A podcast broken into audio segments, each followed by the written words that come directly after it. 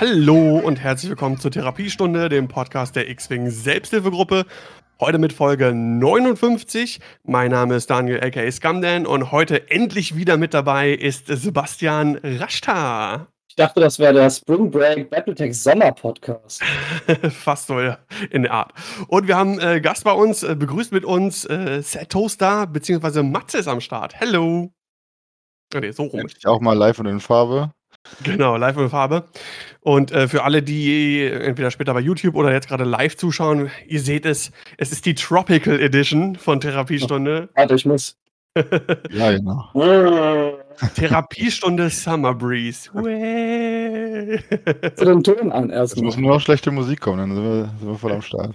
Genau. Äh, ah, direkt Support am Start. Fax da mit dem Stufe 2 Abo. 21 Monate, 21 Monate schon am Start. Vielen Dank für deinen Support. Äh, da können wir direkt übergehen. Äh, bisschen äh, Werbung, Promo, was auch immer.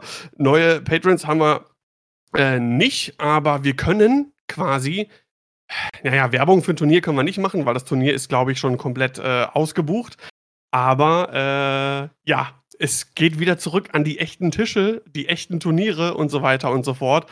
Und das wird heute auch ein bisschen so der Leitfaden für uns sein, worüber wir heute sprechen wollen.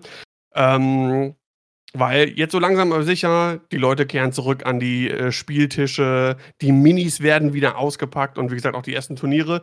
Am äh, wann ist es? 11.7. glaube ich, ne? 11.7. habe ich, glaube ja, ich. 11.7. genau. Genau. Das Turnier genau. in Herford. Äh, Dodo ja. hat sogar aufgestockt, hat er mir gesagt. Wir sind jetzt bis zu 16 Leute, 15 angemeldet. Also ein Platz wäre noch frei. Wir können tatsächlich Werbung machen. Hm. Also, wer noch Bock hat, äh, und ich meine, nach der ganzen Abstinenz, wer, wer hat keinen Bock? Ne? Äh, ja, da freue ich mich auf jeden Fall schon sehr, sehr, sehr drauf. Äh, nach, boah, keine Ahnung, wann war das letzte Turnier? Das war das Store Championship Salzgitter, glaube ich, Anfang Februar äh, 2020. Ich dachte, da hast du dich zur Ruhe gesetzt nach deinem glorreichen Sieg. Ja, hätte ich mal tun sollen, vielleicht. Äh, danach kann es eigentlich nur nach äh, bergab gehen. Ich war zwischenzeitlich noch, äh, also ich gerade am 30.08. auch nochmal in Herford für das X-Wing Relaunch Event. Da haben alle gedacht, Corona geht jetzt zu Ende und äh, wollten Falsch wieder gedacht. spielen. Ja, aber wir haben noch mal ein Jahr dran gehängt. Zugabe, Zugabe. Das war offensichtlich nicht genug. Die Leute sind ja demonstrieren gegangen dafür, dass es noch mehr wird. Ja, genau. Schön ohne Maske, damit es richtig Spaß macht. Ja, absolut. Ja, und äh, dadurch, dass ähm, wir jetzt quasi anderthalb Jahre mehr oder weniger nur Online-X-Wing hatten und es jetzt so langsam wieder zurückgeht an die echten Tische, ähm, vielleicht habt ihr es gesehen auf dem Discord oder auf Facebook hatte ich es geschrieben, wollen wir jetzt quasi so eine Folge machen. Äh, in erster Linie für alle diejenigen, die die letzten anderthalb Jahre mit Online-X-Wing auch so irgendwie gar nichts am Hut hatten, die online kein X-Wing gespielt haben. Vielleicht auch so gibt es welche, die dem ganzen Hobby im Prinzip so sich nicht vielleicht komplett abgewendet haben, aber das gar nicht verfolgt haben, die ganzen Online-Turniere, Geschichten und sowas nicht interessiert hat und die denken, okay, wenn man wieder spielen kann, dann gucke ich mir an, okay, was gibt es denn jetzt alles Neues, was hat sich denn so getan? Und äh, da wollen wir ein bisschen bei unterstützen, wollen wir ein bisschen Revue passieren lassen in, diesem, in diesen anderthalb Jahren Online-X-Wing. Ja, was hat sich eigentlich getan? Was gab es für neue Schiffe, für neue Mechaniken? Was hat sich an den Regeln geändert? Ähm, die großen Online-Turniere, die es gab, wie sind denn die so ausgegangen? Was hat denn da so vielleicht dominiert oder war in der Meta besonders stark? Was ist ein bisschen abgefallen, wie auch immer? Und da wollen wir heute drüber ein bisschen sprechen. Natürlich auch ein bisschen XTC-News, äh, bisschen am Rande. Die meisten äh, werden das so ein bisschen auch verfolgt haben. Äh, da muss ich sagen, also die, die XTC-Streams, absolut großartig. Ähm, bin ja jetzt seit, seit Runde 1 quasi dabei, mit zu streamen. In erster Linie die Spiele von Team Germany. Hatte äh, noch ein Spiel auch Schweiz gegen Mexiko mit am Start. Immer ein bisschen gucken. Ich werde natürlich schauen, weiterhin auch für die nächsten Runden, dass ich die Deutschland-Spiele quasi erstmal priorisiere und da gucke, dass ich mir die abgreifen kann, um die zu streamen. Ähm, und falls aber noch ein anderes Spiel gut passt, dann mache ich das gerne, insbesondere auch natürlich für unsere äh, Schweizer Nachbarn, die auch mit am Start sind. Wir haben ja auch bestimmt den einen oder anderen Zuhörer in aus äh, der Schweiz hier. Und äh, für, die, für die mache ich das natürlich dann auch gerne, dass die Spiele dann gestreamt werden, falls der Twitch-Kanal X-Wing Schweiz äh, mal gerade kein Spiel hat, was sie selber streamen können. Und äh, Support ist auch halt auch geil, ähm, kam schon einiges an Subs und Bits rein und vor allem unglaublich viele Zuschauer. Also ich glaube Minimum immer 80 Zuschauer, teilweise bis zu 120 Zuschauern äh, pro Spiel, was äh, super cool ist und es macht einfach unglaublich viel Spaß und ich frage auch jedes Mal immer im Twitch-Chat, okay, wo sind die Leute her? Und ich hatte es, glaube ich, schon mal erwähnt, man sieht einfach den, den, den XTC-Hype momentan. Also du hast da aus Südafrika, Australien, Großbritannien, USA, Schweden immer irgendwie Leute äh, im, im Chat. Das ist mega, mega geil und macht unglaublich viel Spaß. Kannst du doch gerne mal wieder fragen, ob ich mitkommentieren will, falls du mal jemanden brauchst. Ich habe keine Schichtarbeit mehr. Sehr schön, sehr Corona ist besiegt. Ja, sehr gut. Ich wollte generell fragen, wie es bei dir momentan so aussieht. Du hast ja so ein bisschen, ähm, ja, so eine X-Wing-Flaute gehabt oder so generell die Motivation nicht so das war, groß. glaube ich, eher eine generelle Lebensflaute. Eine generelle Ja, Lebensflaute. ich hatte so ein paar Wochen, wo echt alles ein bisschen sehr schlecht war, aber jetzt komme ich da gerade wieder raus und jetzt, wo ich halt auch wieder, jetzt bin ich halt auch geimpft. Und zwar vollständig mit JJ. JJ? JJ Johnson Johnson. Ja. Und ähm, ja, wie gesagt, auf Arbeit ist jetzt auch die Schichtarbeit zu Ende. Also es normalisiert sich wieder alles und ich glaube, wenn ich jetzt auch mal wieder X-Wing spiele, dann wird bestimmt auch das alte Feuer wieder entfacht. Ja, bestimmt, bestimmt. Ich hatte ja es, auch, wird, es wird besser. Ja, ich hatte ja auch ähm, letzten Montag mit, mit Flo, hier Hedron 6, ähm, das erste Mal seit äh, ja, knapp anderthalb Jahren wieder das erste Mal live X-Wing gespielt und äh, ja, gibt nichts Besseres, ne? Muss man einfach sagen. Es war einfach so cool, seine ganzen Token wieder auszupacken, die Schiffe, auch, auch, auch den Tag vorher so die ganzen Karten zusammenzusuchen und äh, die Listen zusammenzupacken und so die Feldherrtasche einfach mal wieder auszupacken, den Geruch der Minis zu spüren. und das war schon ziemlich cool. Ich glaube, meine Feldherrtasche ist immer noch ge gepackt von, von dem letzten Turnier im, im August. Meine auch. Ja, das, also das ist, äh, ja. Ja, man hätte ja meinen können, äh, diese anderthalb Jahre, äh, wo man ja wusste, okay, groß Live X-Wing spielen wird man nicht. Man könnte ja schon mal sortieren, man seine Karten wieder zusammenzuordnen und so weiter und so fort. Nope. da hat sich einfach nichts getan. Äh, Obwohl, meine Karten habe ich sortiert inzwischen.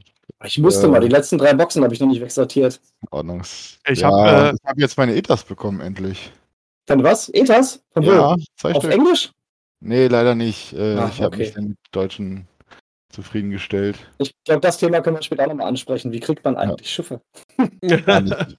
Ja, ich bin ja irgendwann dann auch auf Deutschland umgeschwenkt und äh, ja, hier, ich habe mir nur die einzelnen Sachen, die ich brauchte, also quasi den, den Vader Defender plus Karten und äh, Kanan HWK plus Karten, da rausgepackt. Die Rebellenbox ist auch noch komplett ungeöffnet.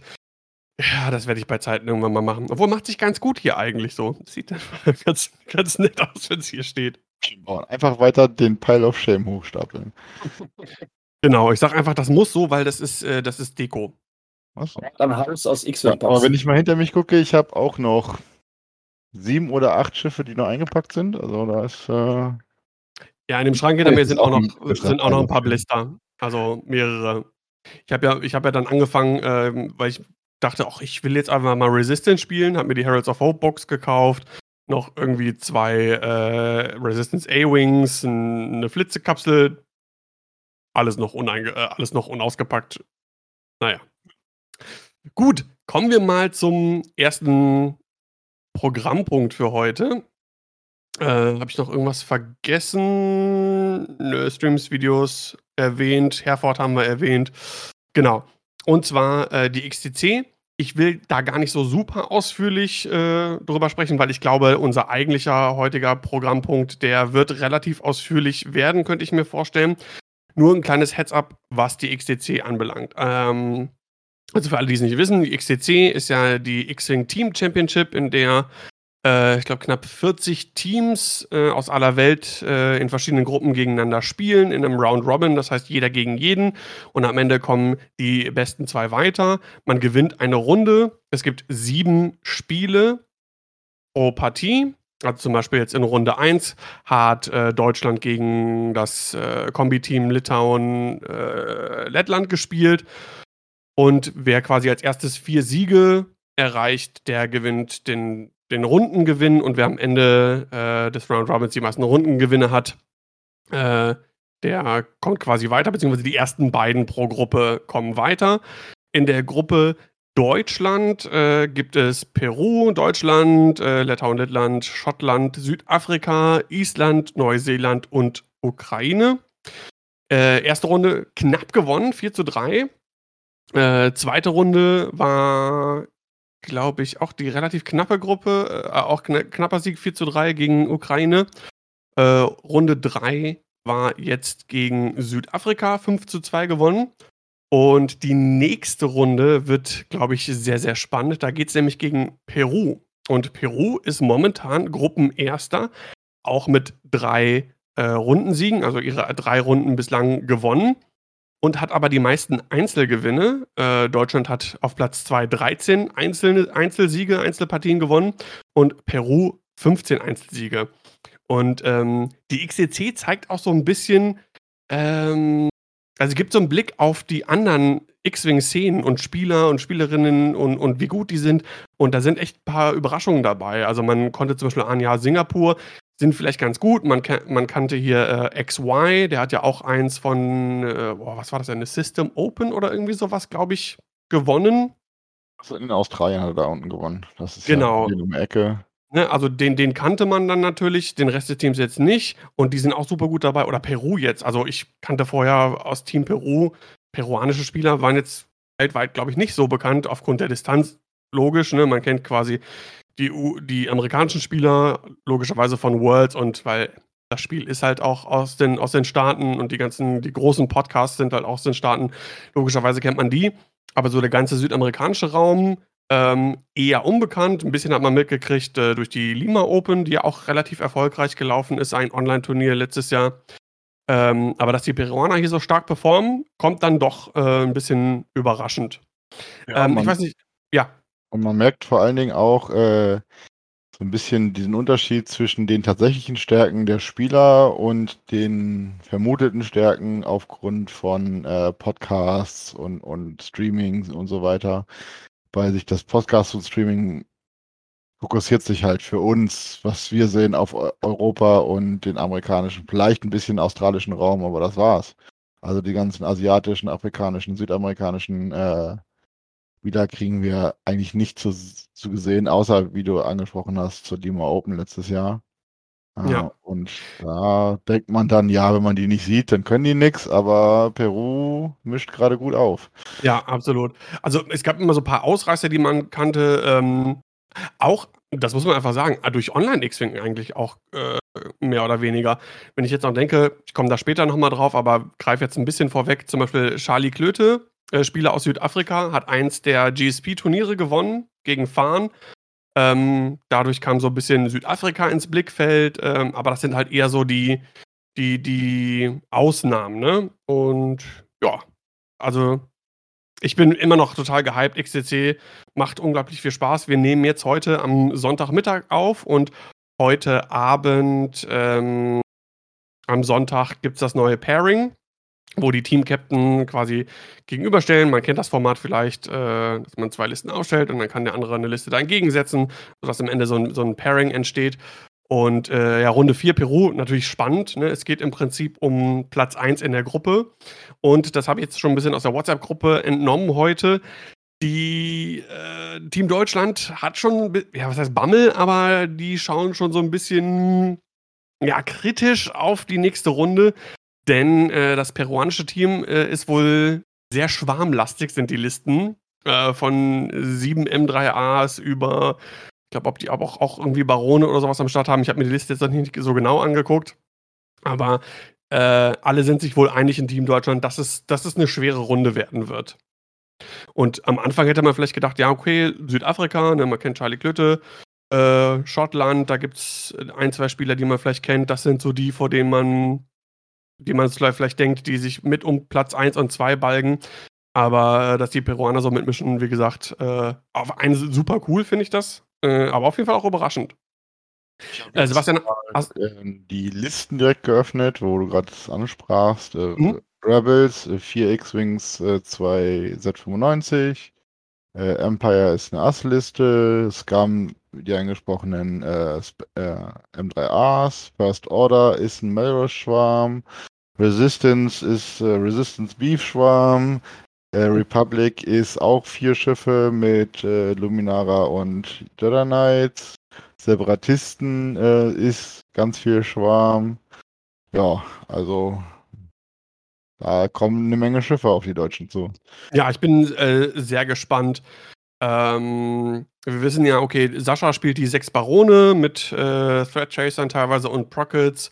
Äh, Catch seine Catchliste mit Hahn, Wedge und Jake.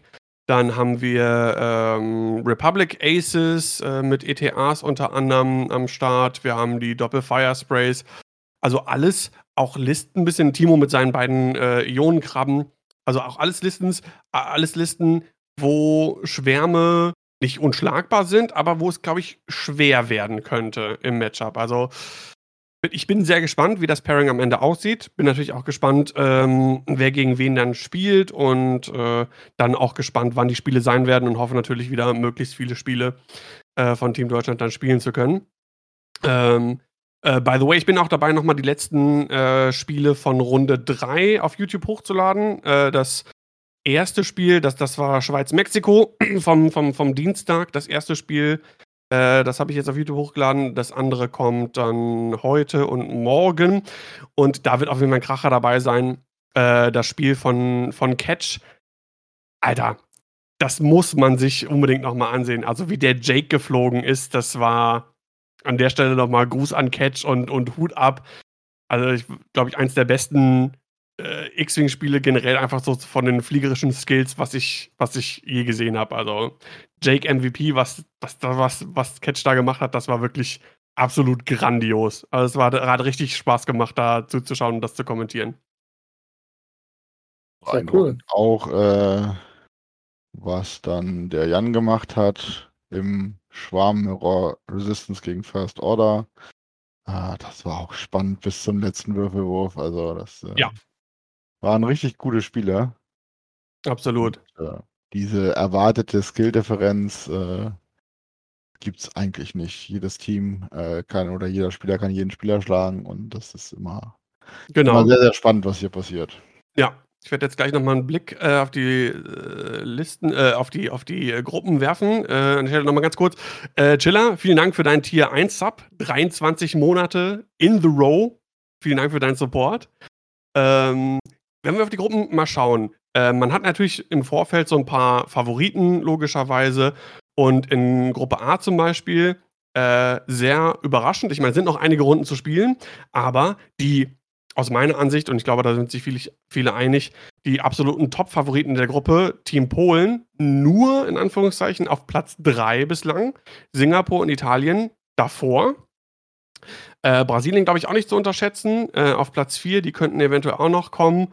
Ähm, wird also noch sehr, sehr spannend werden da. Ähm, also wenn man sieht, was, was, was äh, Team Polen, was die für Spieler am Start haben und eine Spielerin, das ist schon äh, wirklich Top-Class-Kategorie X-Wing-Player. Und äh, ja, also gerade Singapur auch überrascht. Italien, ich weiß, dass die gute Spieler am Start haben, dass die so äh, die haben 19 individuelle Siege von ähm, 21 bisher gespielten Partien. Das ist schon eine beachtliche Leistung. Also die haben äh, dann, wie gesagt, gerade mal von allen Spielen zwei Spiele aus der Hand gegeben und ansonsten alles gewonnen. Das ist schon wirklich stark. In äh, Gruppe C, England und Irland vorne. Dahinter Kanada, äh, Philippinen, da keine große Überraschung, glaube ich. Also England, da äh, sind wir uns, glaube ich, einig. Da erwartet man auch, dass die dort auf Platz 1 sind. In der Gruppe D, äh, USA auf Platz 1, die Spanier, die ja Titelverteidiger sind quasi, also die aktuellen noch amtierenden XTC-Champions auf Platz 2, Schweden auf Platz 3. Da alles auch noch äh, offen auf jeden Fall. Interessant ist, äh, dass in der Gruppe D die USA das einzige Team sind, das bis jetzt alle drei Runden gewinnen konnten. Die anderen haben mindestens eine Runde äh, nicht gewonnen. Und äh, last but not least Gruppe E, die ähm, auch spannend ist, interessant, äh, denn ich hätte gedacht auch, dass die Niederlande dort das absolut dominierende Team sind mit äh, Spielern wie, wie äh, Fahn und, und Jelte und so weiter und so fort. Aber nur auf Platz 3 Äh, Platz 1 Japan und Platz 2 unsere eidgenössischen Brüder aus der Schweiz. Je, beide jeweils äh, gleich viele Runden gewonnen. Japan und Schweiz zwei Runden gewonnen und elf individuelle Siege. Und das ist auf jeden Fall äh, eine Sache. Japaner auch wie, auch wie auch Japan auch so ein Land, wie, wo man gar nichts weiß irgendwie. Also ich zumindest nicht über die X-Wing-Szene und äh, SpielerInnen aus, aus dem Land. Da bin ich auch sehr gespannt. Und das, finde ich, macht die XDC auch so besonders, dass du wirklich einen Blick kriegst auf, auf ganz viele verschiedene Nationen, die du, äh, ja, zu denen du sonst irgendwie eigentlich kaum Berührung hast. Ich glaube, wir haben da schon mal drüber gesprochen, dass jetzt durch diese Digitalisierung von X-Wing jetzt halt auch wirklich die Welt teilnimmt an dem Turnier und nicht nur die, die sich das halt leisten können, zu dem physikalischen Turnier hinzufliegen. Ja, absolut. Und äh, ja, Matthias? Also wie du schon sagtest, äh, sehr beeindruckend, was man da alles sieht. Ähm, alle, alle mehr oder weniger auf Augenhöhe, selbst wenn die äh, Mannschaft natürlich gewinnen und verlieren. Aber es gibt jetzt keinen, wo man sagt, der ist weit voraus oder weit hinterher. Nee. In meinen Augen. Ist auch so. Und ähm, nach der Runde, die jetzt kommt nächste Woche, ist quasi Halbzeit. Wir haben äh, acht Runden, meine ich, insgesamt, wenn ich mich nicht vertue. Oder sieben Runden? Ne, sieben Runden müssten wir haben. Acht Teams pro Kategorie. Äh, Round Robin macht dann 8 minus 1 sind 7. Genau, also sieben. Genau, also äh, war jetzt quasi mehr oder weniger Halbzeit und äh, ja. Beziehungsweise nach, nach der Hälfte der Woche ist quasi Halbzeit. Äh, wie gesagt, für alle noch alles drin. Und äh, ja, ich bin weiter fleißig dabei. Macht auf jeden Fall äh, super, super, super viel Spaß. Gibt es von eurer Seite noch irgendwas äh, zur XDC zu sagen? Ich müsste mal reinschauen. Ich habe, glaube ich, noch nicht ein Spiel gesehen. Ja, solltest du unbedingt tun. Also, das ja. ist schon cool. Achso, äh, da auf jeden Fall nochmal äh, Shoutout auch an, an, an alle anderen Streamer. Das ist echt Wahnsinn. Also sind, glaube ich, zwischen 25 und 30, glaube ich, verschiedene Twitch- und YouTube-Kanäle, die die XTC abdecken. Äh, also man kann glaube ich, fast so irgendwie drei bis vier Spiele pro Tag gucken. Am Wochenende ist es ein bisschen ruhiger, weil die Spiele, die meisten Spiele sind da abgehandelt. Sonntag, Montag sind dann meistens die neuen Gruppenpa äh, Gruppenpairings. Aber quasi von Dienstag bis Freitag, da kannst du fast den ganzen Tag X-Wing live schauen, wenn du willst. Ähm, für alle dann nochmal schauen auf äh, thextc.space. Äh, einfach mal googeln oder für alle, die jetzt hier im Twitch-Chat äh, Twitch am Start sind, Ausrufezeichen XTC, in den Chat eingeben. Da findet ihr einen Link zur XTC äh, Homepage.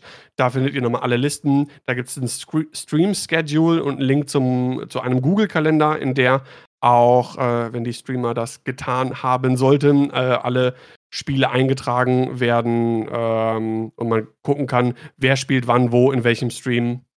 Und da ist man in der Regel eigentlich immer gut up to date. So, dann kommen wir zu unserem eigentlichen Hauptthema. Ähm, ja, wie gesagt, anderthalb Jahre Online X-Wing, langsam geht's zurück.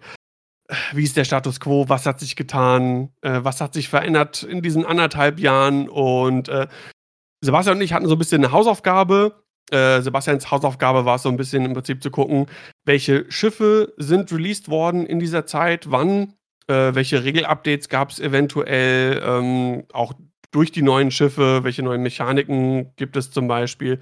Und ich habe so ein bisschen äh, in den Archiven der verschiedenen YouTube-Kanäle äh, geforscht und nochmal äh, geschaut, welche großen Online-Turniere sind denn gespielt worden, wer hat denn da gewonnen, wer stand denn da im Finale. Und ähm, last but not least wollen wir dann zum Schluss nochmal auch einen Blick auf das neue AMG-Regelforum werfen und ein bisschen was dazu erzählen. So, Sebastian, äh, dann mach doch mal den Einstieg. Wie, was hast du, worauf hast du dich vorbereitet und äh, was kannst du uns an Informationen geben? Alles klar, Herr Lehrer, ich beginne mein Referat. ja, ich habe PowerPoint-Präsentation vorbereitet. Ja, ist geil für die Leute, die den Podcast zuhören. Ich äh, habe meine Botana-Spiele losgeschickt und habe die erstmal nachstellen lassen, wann kamen eigentlich die ganzen Waves und was für Schiffe waren in den Waves und dann bin ich da so ein bisschen weiter ins Detail gegangen. Wir werden dann uns gleich auch mal auf jedes einzelne Schiff stürzen. Also ich hatte als erstes hier Wave 7.1 am 25. September 2020. Das ist also kurz nach dem Zeitpunkt, wo Matze meinte, dass Corona besiegt wäre letztes Jahr. bevor wir dann die Nachspielzeit erhalten haben von einem weiteren Jahr.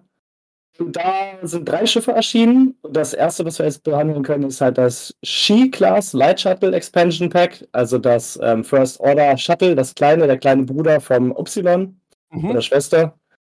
Und ähm, der, das hat halt ein bisschen neue Crew gebracht. Eigentlich eine Liste, die auch heute noch gespielt wird, und zwar den Melrose-Schwarm. Melrose ist ein Schiff, das den Schwarm so ein bisschen bufft, so ähnlich wie Hellrunner das macht beim Empire. Und ja, das ist erstmal das erste Schiff. Und ja, was ist eure Meinung dazu?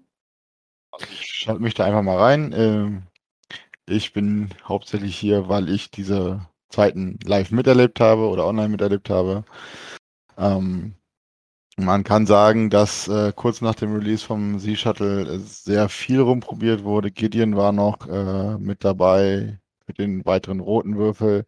Äh, ich denke, wir lesen jetzt nicht alle Karten vor, das kann jeder nee. selber machen. Ähm, aber es ist sehr schnell sich rauskristallisiert, dass mit den aktuellen Punkten äh, Malorus der einzige legitime äh, Player in diesem Shuttle ist, was Competitive-Listen angeht, weil er einfach ein Force-Multiplikator ist, also eine Verstärkung für Schwärme, die das First Order so vorher nicht hatte. Der einzige First Order Schwarm, den es ja vorher gab, waren die acht IFOs und dann einfach hoffen, dass es funktioniert.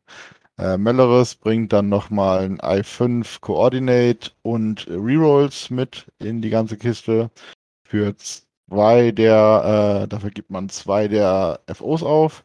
Also man schafft Melrose plus sechs. Alternativ gibt es natürlich auch ähm, Melrose plus Minischwarm plus Ass. Da haben sich dann äh, Vonrek und Kylo im Silencer rauskristallisiert. Äh, Vonrek, äh, ich denke, da sprechen wir auch nochmal drauf, ne? Vonrek war vorher schon. War vorher schon. Okay, also im Type A, der Vonrek, ähm, in, in, die 6 äh, quasi ein leicht abgegradeter TIE Interceptor. Man kriegt dann dazu vier TIE FOs. Und für wenn man Kylo haben will, äh, kriegt man Melrose, Kylo und drei FOs. Ähm, kurz nach dem Release gab es einen kleinen Punkteanstieg für Melrose. Äh, er wurde totverschrien, wie das immer so ist. Aber er hat sich bis heute durchgesetzt und viele XDC-Listen enthalten auch Melrose. Vorteil bei ihm ist ja auch, dass er sich auch selbst buffen kann. Das heißt, genau. wenn er sogar keine weiteren Schiffe mehr um sich rum hat, benutzt er seine Fähigkeit halt einfach für sich selbst. Ja, die Fähigkeit ist sogar verpflichtend, also das heißt, man kann nicht aussuchen, äh, ja. ob man den Würfel neu würfelt oder nicht in der Offensive.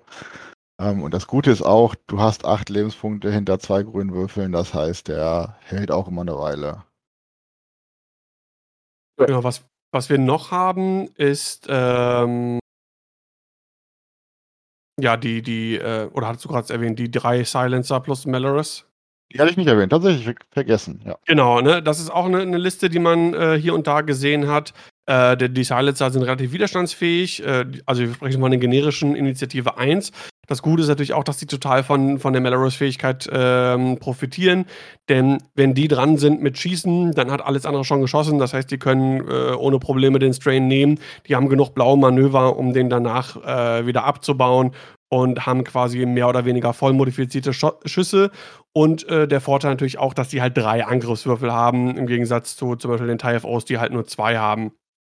Eine Sache, ähm, wenn ich das richtig in Erinnerung habe, am Anfang war nämlich, glaube ich, äh, die Geschichte, dass du Melorus spielen konntest mit, mit Fanatical TIFOs. Und es gab relativ schnell einen kleinen, ähm, gab es dann Punkte-Update oder irgendwie sowas, dass das quasi so in der Form nicht mehr nötig war. Und das war auch eine Sache, die, die fand ich, äh, habe ich nicht verstanden, weil ähm, das war das, echt, das hat die, äh, die, die First Order quasi wieder zurück, bisschen in, ins, ins Competitive äh, Game gebracht und äh, die haben sofort wieder einen Dämpfer bekommen und äh, das habe ich bis heute irgendwie nicht verstanden, wenn ich, wenn ich ehrlich bin. Ehrlich gesagt auch nicht, aber ähm, wir haben ja jetzt AMG, äh, die haben FFG abgelöst und vielleicht ändert sich ja nochmal was, dass die andere Blickweise auf das Spiel haben. Ja, zu dem Ähm, Punkt komme ich gleich nochmal. Ähm, genau, Ähm, was auch an den äh, drei Innis 1 Silencern und Meleris ganz gut ist, wie ich erwähnt hatte, hat er ja Inni 5, der Meleris. Und wenn er dann auf Inni 5 einen Silencer äh, koordiniert, kann der auch noch seine Autos was anhängen an die Action und sich somit nochmal repositionieren. Ja. Was wir auf jeden Fall festhalten können, ist, ähm, dass seit Release des äh, Xi-Shuttles es hat sich nicht so super krass durchgesetzt, ähm, aber man sieht es seit Release bis jetzt eigentlich immer mal wieder. Ähm, also muss man auch sagen, also First Order ist immer noch äh, mit me- meistens die Fraktion, die auf den großen Turnieren am wenigsten gespielt wird. Ähm, aber Melorus ist da meistens am Start. Und ich meine, jetzt XTC ist ein anderes Format. Dann sind alle Fraktionen, müssen quasi pro Team ja vertreten sein. Ähm, und da, soweit ich das jetzt im ersten, auf den ersten Blick sehen konnte, nachdem ich über die Listen geschaut hatte, alle äh, die meisten First-Order-Listen greifen tatsächlich auch auf, auf Malorus zurück, weil er einfach ein gutes Piece ist in der First Order. Genau, also First Order äh, ist eine meiner zwei Hauptfraktionen. Und äh, es gibt im Prinzip den Melrose-Schwarm in den verschiedenen Varianten, die wir angesprochen haben. Und dann kann man Doppel- oder Triple-Ass-Listen spielen. Das ist das, was am häufigsten vorkommt. Es gibt noch ein paar Exoten, die dann andere Sachen spielen, aber dafür sind wir heute nicht hier. genau. Sondern Wir wollen über die Releases spielen. Was hast du noch für uns, Sebastian? Ja, warte, ich würde erstmal kurz einklinken. Ja. dass wir so, in, äh, weil wir uns ja so vielleicht so ein bisschen abwechseln wollen, einmal Releases und dann, wie sah die Meta denn irgendwie zu dem Zeitpunkt aus und was sind an großen Turnieren gespielt worden und wer hat da gewonnen? Aber du wolltest noch was anhängen dazu dann, ne? Ich würde das zum Schluss anhängen dann. Also mach du erstmal deins. Okay. Genau, also wir, ich bin die ganzen Sachen nochmal durchgekommen. In erster Linie natürlich, klar, die großen Turniere waren äh, erstmal die GSP-Sachen. Äh, angefangen äh, mit der Space Jam-Reihe. Und da vielleicht noch mal kurz äh, ein äh, Shoutout auch an äh, Telonius ähm, von unserem, äh, von unserem also auf unserem Discord-Channel. Wir hatten ja so ein bisschen auch um Feedback gebeten. Ne? So was denkt ihr, wenn wir so einen Rückblick machen über diese ganze Online-X-Wing-Zeit? Was sind so Dinge, äh, die man nicht unerwähnt lassen sollte? Und er hat äh, geschrieben, also Ideen zum Jahresrückblick äh, für Nicht-Online-Spieler, unter anderem mit Dion hat X-Wing gerettet.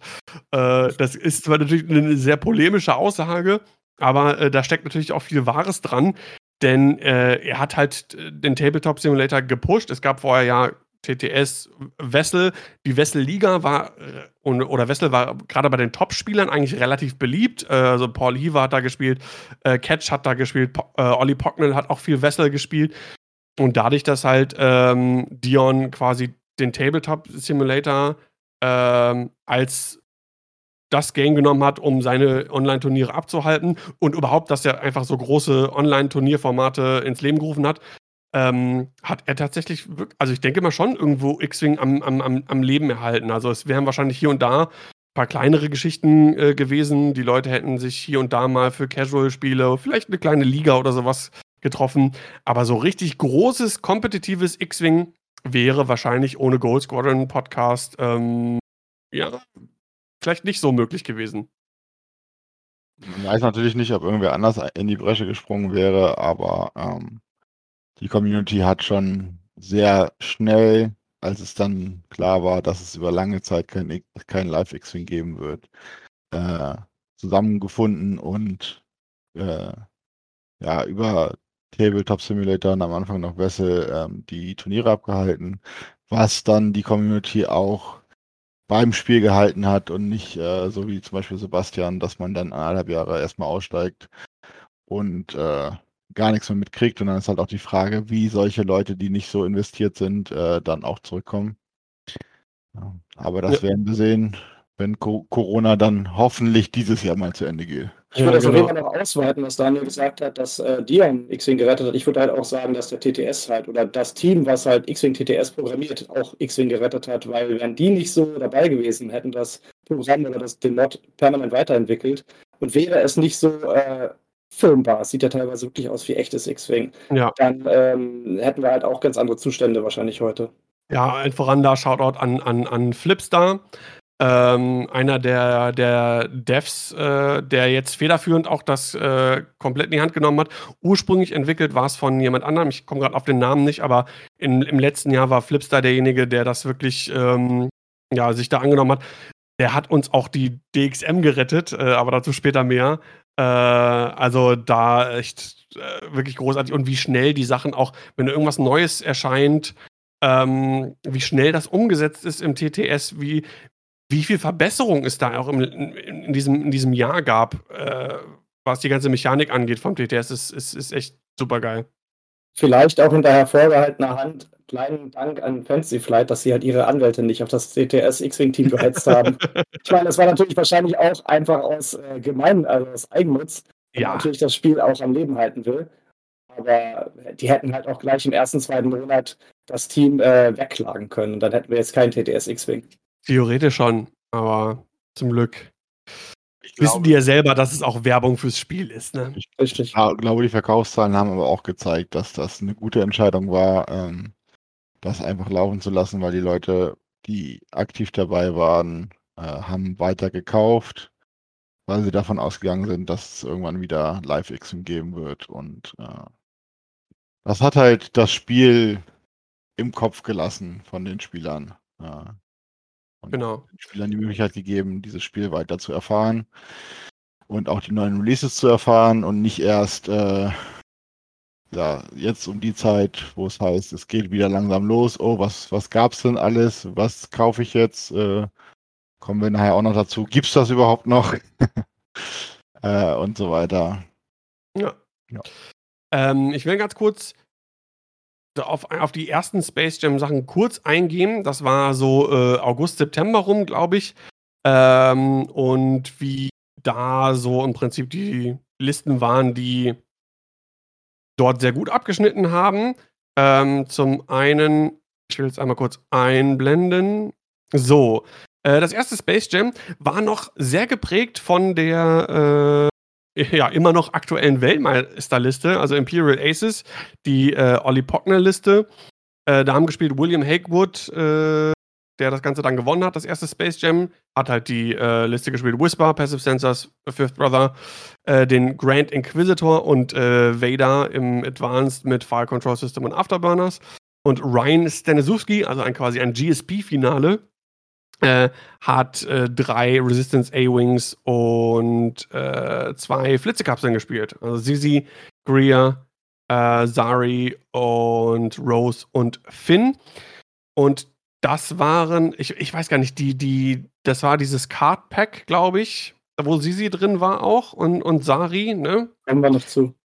Genau, äh, also da sieht man dann schon. Sari war nicht drin, Sari war im Original-Release. Äh, ah, okay. Aber genau, Sisi ähm, auch eine der Karten, da kommst, kommst, du gleich drauf, die ähm, bis heute auf jeden Fall auch äh, seit Release äh, ja sehr dominierend sind, was die Resistance-Fraktion angeht. Ähm, ganz kurz, das zweite Space Jam, auch noch geprägt Imperiale Asse. Olli Pocknell selber im Finale gestanden mit Grand Inquisitor, Vader und Whisper gegen, und das war dann die Zeit, die Boba Dengar-Zeit, äh, über mehrere Space Jam-Turniere äh, ursprünglich Liste von Enno, äh, der damit auch sehr stark performt hat ähm, und auch mit verschiedenen Variationen. Aber Timo dann das zweite Space Jab gewonnen mit äh, Boba Fett in der Firespray und Dengar. Das war äh, Return of the Jumpmaster, wenn man so will. Äh, ein voll ausgerüsteter äh, Boba, damals noch mit dem alten Slave One-Titel, Maul drauf und allen möglichen Kram. Und Dengar mit Proton-Torpedos, Autoblaster, Han Solo und, und solchen Geschichten.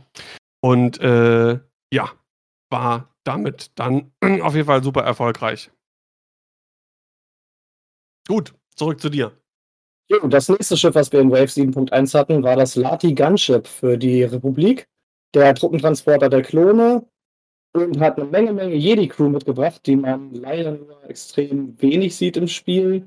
Deswegen auch in der Meta nicht sehr vorhanden. Am Anfang haben wir vor allem relativ viele Warthog-Listen gesehen. Das ist eins der Schiffe, die eigene Schiffe, die abgeschossen werden, im Spiel halten kann, also einen Necromancer, wie man so gerne sagt. Ja. Und den hat man gerne mal gesehen. Gerade anfangs war der relativ beliebt. Das Problem am Gunship ist halt am Lati, dass es selber sehr offensiv schwach ist und relativ teuer. Und dazu auch noch nicht wirklich widerstandsfähig, weil es relativ schnell runtergeschossen werden kann.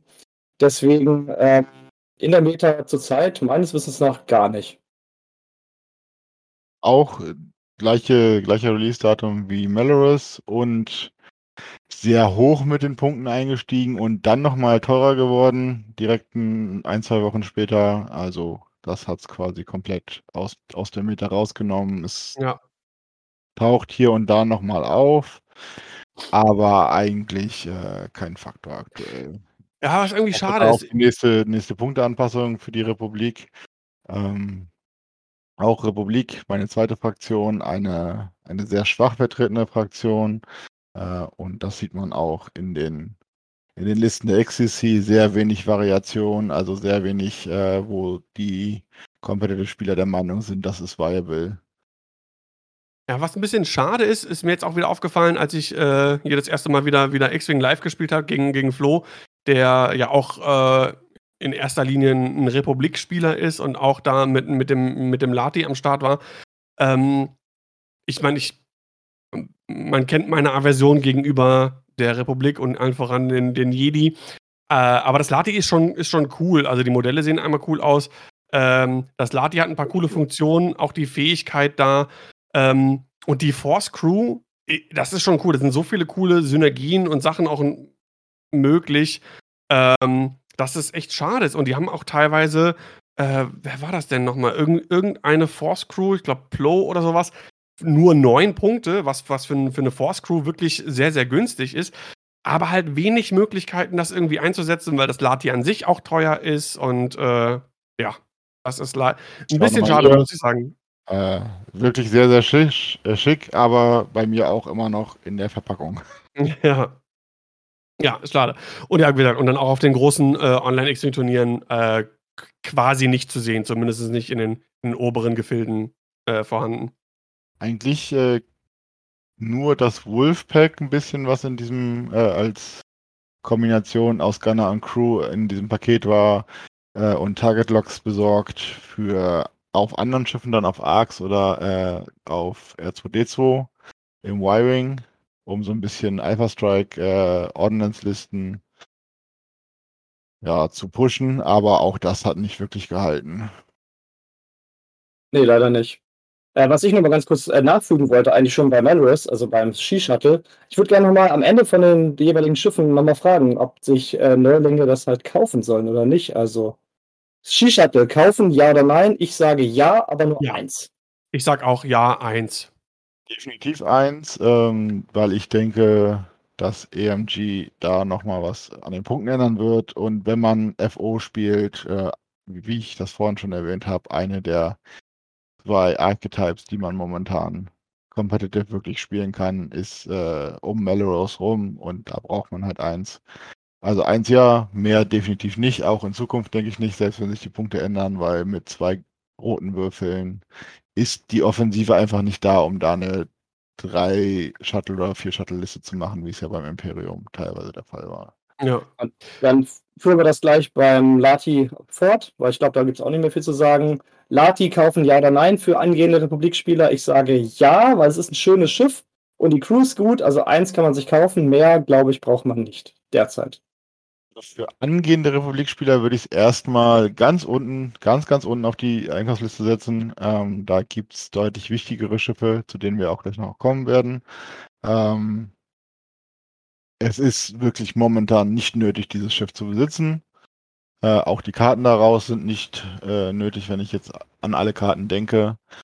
Ähm, aber ich sag mal, wer Republik spielt, sollte eins haben mehr sollte definitiv nicht sein. Gleiches Problem wie beim äh, Sky Shuttle oder Sea Shuttle. Äh, zwei rote sind einfach zu wenig Offense für dieses Spiel, dass man da mehr als eins hat. Und es ist eine eindeutige Support-Plattform. Ist, ist auch teuer, wird teuer bleiben, äh, weil es einfach ein Reroll ohne Downside ist. Und äh, eins reicht ganz unten auf der Einkaufsliste. Okay. Ähm, ja, dann will ich nur ganz kurz, wir sind immer noch äh, in der Space Jam-Ära der Online-Turniere quasi. Ähm, zwischenzeitlich gab's, war es relativ durch, durchmischt. Ähm, es hatte auch einmal ein, äh, äh, Vulture-Schwarm mit einem Bomber gewonnen gegen Ray, Kova und Sisi. Ähm, aber eine andere Liste will ich nochmal zeigen von äh, einem der Space Jam Turniere, denn da haben wir einen Archetyp dabei oder zumindest eine, eine Crew, die doch für eine Zeit lang so im Oktober, November rum auch äh, relativ mh, mm, ja, nicht, nicht dominierend, aber die man sehr viel gesehen hat, unter anderem auch in der digitalen Mehr-Trophy, die wir hatten. Und das ist Admiral Sloan. Ähm, hier einmal äh, die Liste. Genau, ähm, da hatte nämlich Wouter Overhand. Es gab verschiedene Variationen. Einmal Sloan im, im, im Shuttle mit verschiedenen äh, Ties. Oder wie man hier sieht, äh, Shirano mit Ruthless, Sloan, Vader, Triple Zero, BT1, Dauntless Titel und äh, vier Academy Pilots. Es gab auch Variationen mit drei äh, TIE Interceptoren, aber äh, Sloan Schwarm war eine Zeit lang wirklich sehr viel vertreten, super stark ähm, und hat sich durchgesetzt gegen und da auch wieder äh, auf jeden Fall Honorable Mention, äh, weil wir so ein bisschen ja auch über, über drüber äh, schauen wollen, wie die deutschen äh, Spielerinnen und Spieler bei den ganzen Online-Turnieren äh, abgeschlossen haben. Und Enno auf jeden Fall super erwähnenswert äh, mit einer Variation von Boba Dengar mit äh, Boba, bisschen abgespeckter, Dengar auch ohne, äh, diesmal mit Titel. Nicht, er hat ihn immer mit Titel gespielt oder die meiste Zeit und nicht mit äh, Protonentorpedos und Autoblaster. Und Gargor, eine ja, das ist der M3A, der quasi eine fliegende Protonbombe ist. Wenn der platzt, glaube ich, dann kriegt alle anderen um in Reichweite 1 um den herum, kriegen, glaube ich, einen Crit dann zugeteilt. Aber wenn er Schaden nimmt, der muss doch nicht mehr platzen dabei. Oder wenn er Schaden nimmt sogar, nur, ah, siehst du, das ist schon so lange her. Werden. Also, und, äh, Aber was dann? Wo kommt der denn her? Agor? Komm, jetzt sag mir nicht, der kommt von äh, Dr. Afra, ich habe keine Ahnung. Nein, aus Wo welchem Release kommt der denn? Ach so, äh, Gargor? Keine Ahnung. Ich suche gerade irgendeine Liste erstmal. Gargor ist auch aus dem, äh, mhm. aus dem Kartenpack, was genau. es gab, wo die, Sisi ach, die, auch mit drin war. Die habe ich gar nicht mit dabei.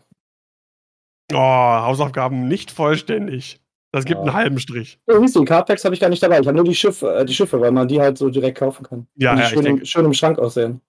Ich denke mal generell vielleicht einfach so ganz kurz, damit wir es mit drin haben, zu dem Kartenpack zu sagen, lohnt sich für alle, glaube ich, auf jeden Fall, weil da ist für alle irgendwie irgendwas drin, was äh, Listen irgendwie bereichern kann. Ähm, Kauft es zusammen, wenn ihr äh, die Fraktionen teilen könnt. Ich habe das mit Dodo zum Beispiel zusammen gekauft. Äh, habe dann die Resistance First Order Sachen gekriegt und Dodo den Rest. Ähm, und das lohnt sich auf jeden Fall. Man braucht auch nicht mehr als eins oder ja. ein halbes, wenn man sich teilt, weil es hauptsächlich um die Piloten geht. Es sind ein paar Upgrades drin, aber die findet man auch in den anderen Releases noch. Genau. Ähm, von daher da auch eine eindeutige Kaufempfehlung. Jo. Zumindest genau. Ich wollte noch mal kurz äh, was zu den anderen Packs sagen. Es gibt gab mhm. mehrere Packs.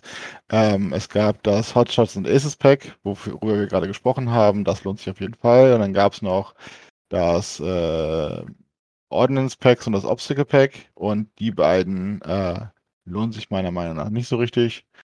Ähm, wenn man sonst. Habe ich auch gar nicht gekauft, kauft, tatsächlich. Äh, es ist halt für die Leute, die neu einsteigen vielleicht und äh, dann die alten Obstacles nochmal haben wollen oder die Bombentoken, die man relativ wenig kriegt. Ähm, aber eigentlich äh, braucht man die nicht. Ja, einfach mal die, die netten Spieler von nebenan fragen, die haben bestimmt irgendwas. So wie ich es auch gemacht habe. Ich habe ein bisschen rumgefragt und hatte dann auch alles, was ich brauchte im Prinzip an Pappe. Ja. Dann Text, alles klar. Dann kam auch in Wave 7.1 das HMP, HMP Dread Gunship Expansion Pack.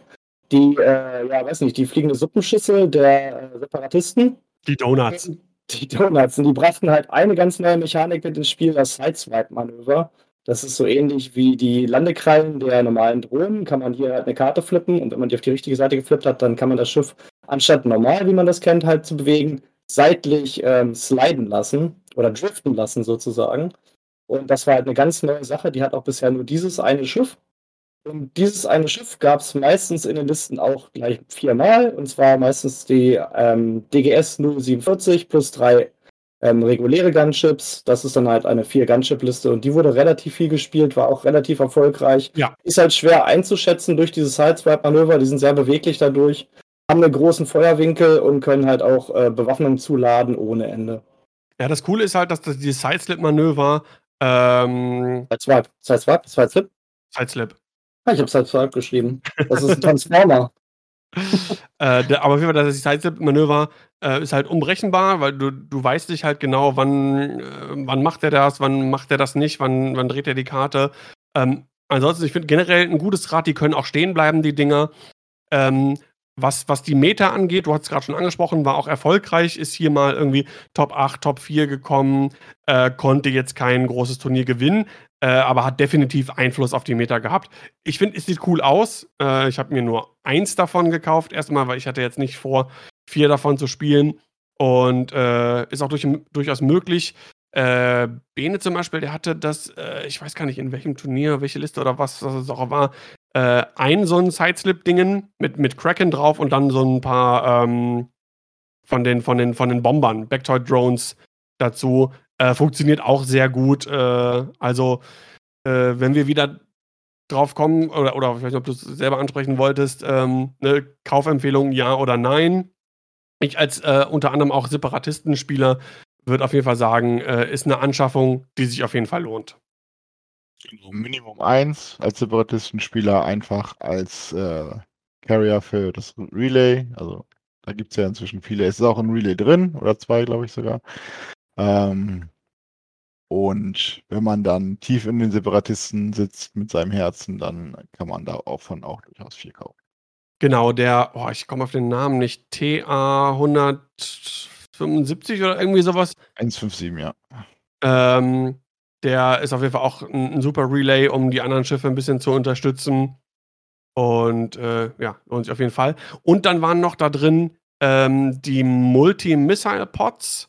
Und ich glaube, die waren nämlich dann auch in der, in der, oder waren da Barrage Rockets drauf? Oh, das war, ich weiß gar nicht mehr genau.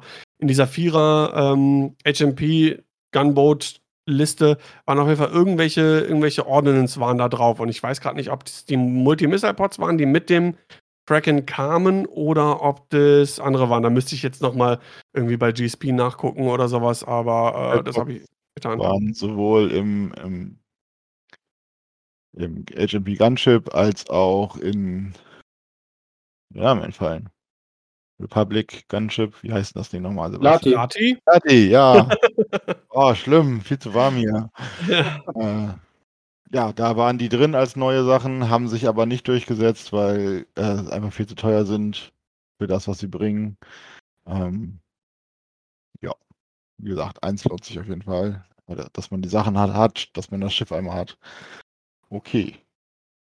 Ich würde auch maximal eins sagen.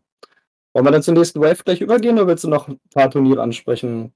Äh, kam das vor dem Punkte-Update oder? Na, ich weiß gar nicht, mir fällt nämlich gerade ein, es gab kein neues Schiff, was, weil das gab es vorher schon, was nachher so Einfluss hatte, sondern ein Punkte-Update. Aber wisst, wisst, ihr noch, wann dieses Punkte-Update war? war wirklich äh, nachdem November? diese Welle dann durch war, kurz eins, zwei, drei Wochen danach. Genau. Ähm, da hatte ja dann das Lati Gunship, weil es irgendwo mal gespielt wurde und äh, die ganzen Sea-Shuttles nochmal einen Punkte, Punkte nach oben bekommen, also mehr Punkte kosten äh, was die beiden dann wieder mehr oder weniger, also das Lati schön komplett rausgenommen hat aus jeglichen Spielen, was die Top Tables angeht und äh, die Sea Shuttle so weit runtergekürzt, dass nur noch Melrose dabei war. Genau. Aber weißt du noch, wann das, wann das war? War das so November? Kann das sein? Ich oder nee, war fr genau, früher, oder? War, aber es war sehr, sehr kurzfristig nach, äh, nach dem Release, also wirklich nur ein paar Wochen bis einen Monat. Also ich habe hier am 24.11. habe ich ein Points-Update. Ja, das ist das. Okay, genau, November. Ähm, dein Release, was du jetzt vorstellen wolltest, war das vor dem äh, Punkte-Update oder danach? Oktober davor. Okay, dann kommen wir erst nämlich zu deinem, äh, mhm. zu deinem Release. Dann kam Wave 7.2 am 30. Oktober 2020. Da hatten wir zwei. Wir fangen erstmal mit dem kleineren an. Und zwar hatten wir den TIE RB Heavy fürs Empire. Das ist der dicke Bomber, den man im Solo-Film sieht, der die dann verfolgt mit den Doppellaserkanonen auf der linken Seite, im linken Pot. Und den hat man relativ wenig gesehen. Anfangs halt haben die Spieler es ein bisschen versucht, äh, in die Listen einzubauen. Gehalten hat sich im Grunde nur der Pilot oder die Pilotin Lytton Dree als Supporter für TIE Bomber zum Beispiel. Das ist halt so ein Schiff, da bekommen äh, andere Schiffe im Seitenwinkel halt einen äh, Bonus. Und ansonsten nicht weiter in der Meta vorhanden. Kaufempfehlung äh, würde ich sagen, maximal eins für komplett, komplett, wie heißen die denn? Die Leute, die alles haben wollen. Komplettionisten oder so? Ja, Sammler. Äh, Sammler, genau. Ja. Äh, also, ansonsten, äh, wenn man nur neu anfängt mit äh, Empire und äh, Competitive spielen will, kann man es erstmal relativ weit unten auf die Einkaufsliste schreiben. Halt eine witzige Funktion. Man hat halt die Kanone, die man halt nach vorne und nach hinten flippen kann, auch am Modell, sodass man halt nach vorne und nach hinten schießen kann, ganz ähnlich wie beim ähm, TIE SF, der ähm, First Order, nur halt mit Kanonen anstatt mit Raketen. Ist witzig, aber wie gesagt, sieht man halt einfach gar nicht. Ja, es ist halt irgendwie. Äh, ich habe das Gefühl, ähm, der hat so keine richtige Rolle im Imperium. Äh, der, der, der kann nix, was ein anderes Schiff nicht mindestens gleichwertig, vielleicht für weniger Punkte sogar, wenn nicht sogar besser kann. Also da fehlt noch irgendwie der, der, der Platz dafür. Als äh, Minischwarm, vier Stück davon, ist der jetzt auch nix, nicht, glaube ich, großartig zu gebrauchen, weil der da einfach nicht hart genug für hittet. Da bist du mit, ähm, weiß ich nicht, fünf Bombern oder irgendwie sowas mit Barrage oder was auch immer, bist du wahrscheinlich besser bedient. Also von daher, äh, ja, wenn man nicht wirklich alles haben will, äh, auch als Imperium-Spieler, Empfehlung Nein, keine Kaufempfehlung meines er braucht, er braucht meiner Meinung nach. er braucht halt eine neue Kanone mit. Das ist ja immer mal wieder was, wenn man mal so ein neues Upgrade kriegt für einen äh, Equipment-Slot, der nicht ganz so viel Auswahl hat. Die Sync Laser Cannons, die sich auch ganz gut anhören. Reichweite 2 bis 3, 3 Schaden, 90 Grad Feuerwinkel nach vorne. Ähm, auch zu teuer mit derzeit 6 Punkten und eigentlich kein Schiff äh, Spiel nutzt die bisher. Nee. Also leidet äh, das Schiff leidet auch so ein bisschen unter der Fraktion, in der es ist, dass diese Fraktion einfach schon so eine riesige Menge an Schiffen hat und an Piloten, äh, dass es keine Nische findet, die es für sich beanspruchen kann. Ja. Ja, und wenn man Kanonen spielen will, kann man genauso gut halt die ähm, Starwings spielen oder einen Defender oder es gibt so viele Möglichkeiten. Gut, das zweite Release, was wir hatten in Wave 7.2, war das Heralds of Hope Squadron Pack für die Resistance. Da waren drin A-Wings und X-Wings. Ähm, ich hab's hier auf. Und da gab es halt auch eine ganze Menge neue Piloten, von denen ich jetzt erstmal nur so die vorlese, die halt auch wirklich so ein bisschen in der Meta angekommen sind oder gespielt wurden. Das war halt einmal am Anfang Poe Dameron als Resistance Commander. Das ist ähm, eine Art ähm, Coordinate Poe, der halt auch mal so anderen Schiffen eine Aktion geben kann. Oder anfangs ein bisschen gespielt, ist auch ein bisschen günstiger als das Pilotenass Poe. Dann Tamron Wexley im X-Wing ähm, mit so einer ganz witzigen S-Foils Öffnen- und Schließen-Fähigkeit.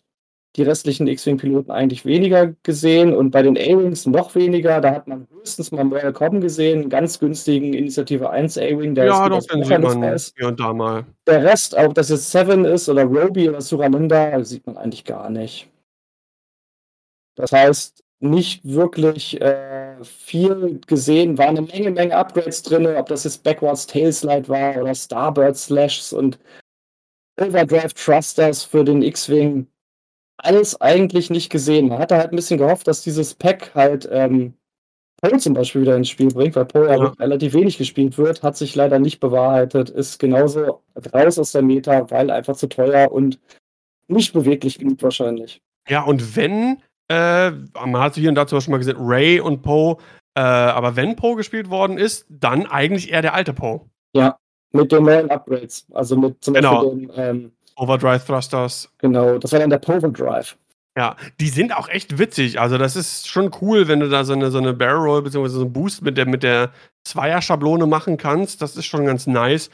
Ähm, aber ich hatte immer so ein bisschen das Gefühl, Ray trägt die Liste so ein bisschen äh, in dieser Ray-Poe-Liste äh, und ist so wirklich der harte Damage-Dealer und vertreibt so ein bisschen die Schiffe, die äh, nicht unbedingt da fünf Hits da im vorderen Feuerwinkel unbedingt kassieren wollen, die Ray gerne mal dann irgendwie mit zusammen mit Finn Rose und, und der Force und der Ray-Fähigkeit irgendwie da irgendwie da rausballern kann. Und Ray äh, und Poe ist mehr, der so die Nadelstiche setzt und hier mal flankieren kann und sowas. Ähm, ja, ein bisschen schade. Ich hatte mir auch die Heralds of Hope Box gekauft, hatte ich ja erwähnt. Ähm, bis jetzt noch nicht große Ambitionen gehabt, äh, doch mehr Resistance zu spielen tatsächlich. Nee. Ich würde auch sagen, als Resistance-Spieler kann man sich die Box kaufen, wenn man sie günstig findet, weil die neuen Paint-Jobs sind halt wirklich schön und so ein ähm, Snap Wexler, den neuen, kann man halt auch mal spielen. Der wurde auch neulich auf einem Turnier wieder gespielt. Ähm, aber ansonsten wirklich brauchen, braucht man sie nicht. Nee. Das ist eine sehr schöne Sache für Einsteiger in Resistance. Ja.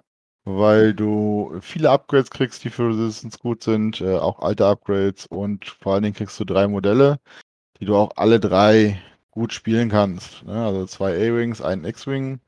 Ähm, und vor allen Dingen die A-Wings äh, gibt es Spam-Listen 4, 5 äh, oder 3 plus irgendwas. Also da kann man immer ein paar mehr gebrauchen. Und das ist dann, ich glaube, 30 Euro kostet das Pack, ne? Oder, ja, oder 40, glaube ich.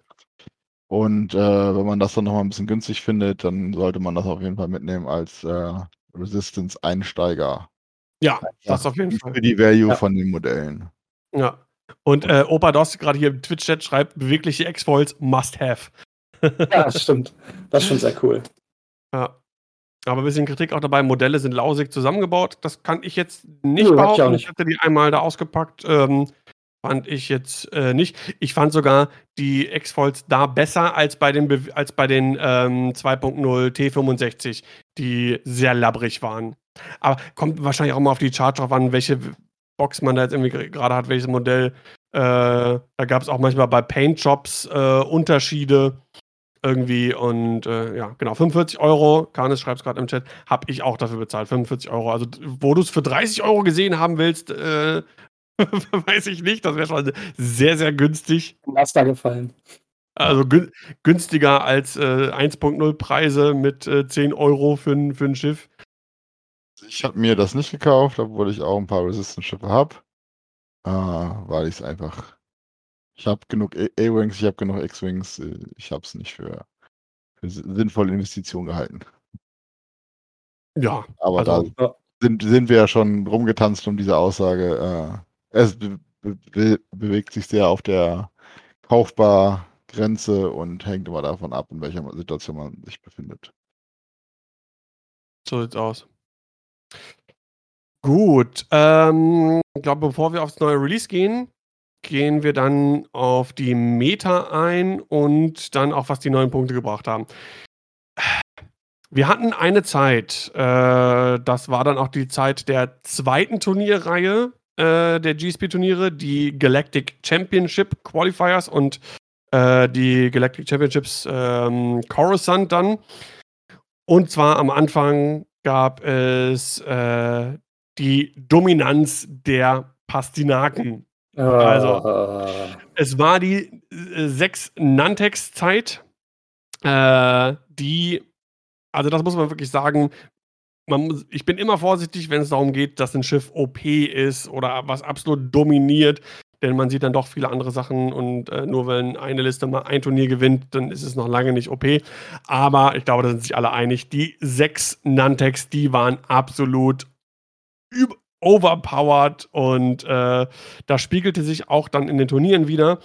Ähm, das erste größere war dann Corellia. Äh, ja, die Liste sah so aus: Es gab sechs äh, Petranaki Aces äh, mit, mit Crackshot und Predator. Hier und da bei Abwechslung, äh, Abwandlungen. Da hat man mal auf äh, Crackshot bei einem oder Predator bei dem anderen verzichtet, um den Bit gegen andere sechs Nantex-Listen zu haben. Sloan Swarm, man sieht es hier in der Finalliste, Steve Cotillo äh, mit den drei Interceptoren, auch immer noch gut, aber gegen die sechs Nantex äh, schwierig. Ähm, ja, also das gipfelte dann quasi in äh, Dathomir. Da gab es dann im Finale nur noch Nantex, sechs Nantex gegen sechs Nantex, fahren Langelan äh, gegen Andrew Previtt. Äh, und da war es dann auch im Prinzip eine, so eine, so eine, so eine Bit-Geschichte. Ähm, ja, also, was willst du dazu da sagen? Also, für alle, die in dieser ganzen Zeit mit X-Wing oder auch Online-X-Wing nichts am Hut hatten, ist zu sagen, in der Hinsicht habt ihr nichts verpasst. Ähm, diese sechs Nantex waren so übertrieben stark, es war unglaublich eklig, glaube ich, dagegen zu spielen. Ich habe da zum Glück nie gegen gespielt. Das war so eine Phase, äh, wo ich gerade so zwischen X-Wing, Flaute, Umzug und so, eh, glaube ich, ein bisschen Pause gemacht hatte und auch mit, mit, mit Online X-Wing nicht so viel am Hut hatte. Das kam bei mir erst später. Ähm, deswegen hatte ich nie das, in Anführungszeichen, Vergnügen, gegen Six Nantex zu spielen. Ähm, aber die haben wirklich X-Wing die Meta absolut beherrscht in der das Zeit. Das Problem war einfach nicht nur, dass die zu günstig waren, sondern auch, dass die Fähigkeit von denen, das Fangstrahl-Zielsystem, auch funktioniert, wenn sie halt selber in irgendwas reingebammt sind. Normalerweise ist es so, dass man sich irgendwie so stellen kann, wenn der Gegner dann reinbammt, verliert er seine Aktion, seine besondere Fähigkeit. Bei den Nantex ist das halt nicht so. Die haben sich sogar gefreut, wenn sie gebammt sind, weil dann konnten sie ihre Fähigkeit nutzen, aus diesem Bump sich rausbewegen durch, ihr, das, durch den Traktor und konnten dich dann halt auch noch beschießen.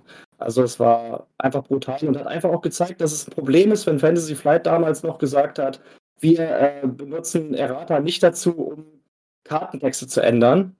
Und ähm, halt diese Fähigkeit so, dass sie halt beim, nach einem Bump nicht funktioniert. Und das haben sie halt nicht gemacht, wie gesagt. Und das war halt auch noch eine von den ganz schlimmen Sachen, die diese Nantex so stark gemacht haben. Genau. Es gab äh, vier verschiedene äh, GSP-Turniere in dieser Galactic Championship-Reihe, äh, wo Nantex mindestens im Finale standen, mindestens drei, wo Nantex gewonnen haben.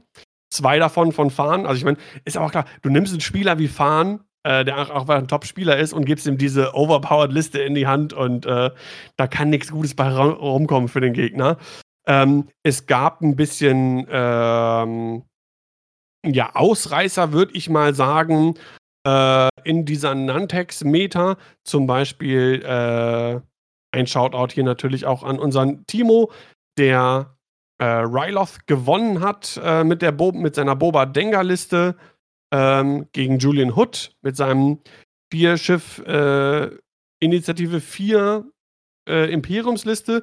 Eine Abwandlung davon hat er immer mal wieder auch gespielt, äh, kennt sich da sehr gut aus. Ist, glaube ich, eine ne Sache, wenn man sowohl Boba Denga als auch diese, diese Vierschiff-Imperiumsliste nimmt, ähm, ist, glaube ich, nicht eine unbedingte Abbildung der Meta an sich, sondern eher dieser äh, Spieler. Äh, also Enno und Timo, die mit, mit Dengar äh, so gut abschneiden, das hat man bei anderen nicht gesehen. Nantex waren verschiedene Spieler, ganz viele verschiedene, die sehr gut abgeschnitten haben mit diesen Nantex, wie damals eigentlich die vier Phantoms. Ne?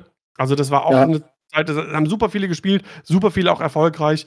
Und hier diese Art Listen, die man jetzt hier sieht, also Boba Denga oder ähm, Major Vermeil, Bad Foslow, Seven Sister, Fifth Brother, äh, das ist eher was, was auf, äh, auf, die Spieler irgendwie zu rückzuführen ist, weniger auf die Meta an sich.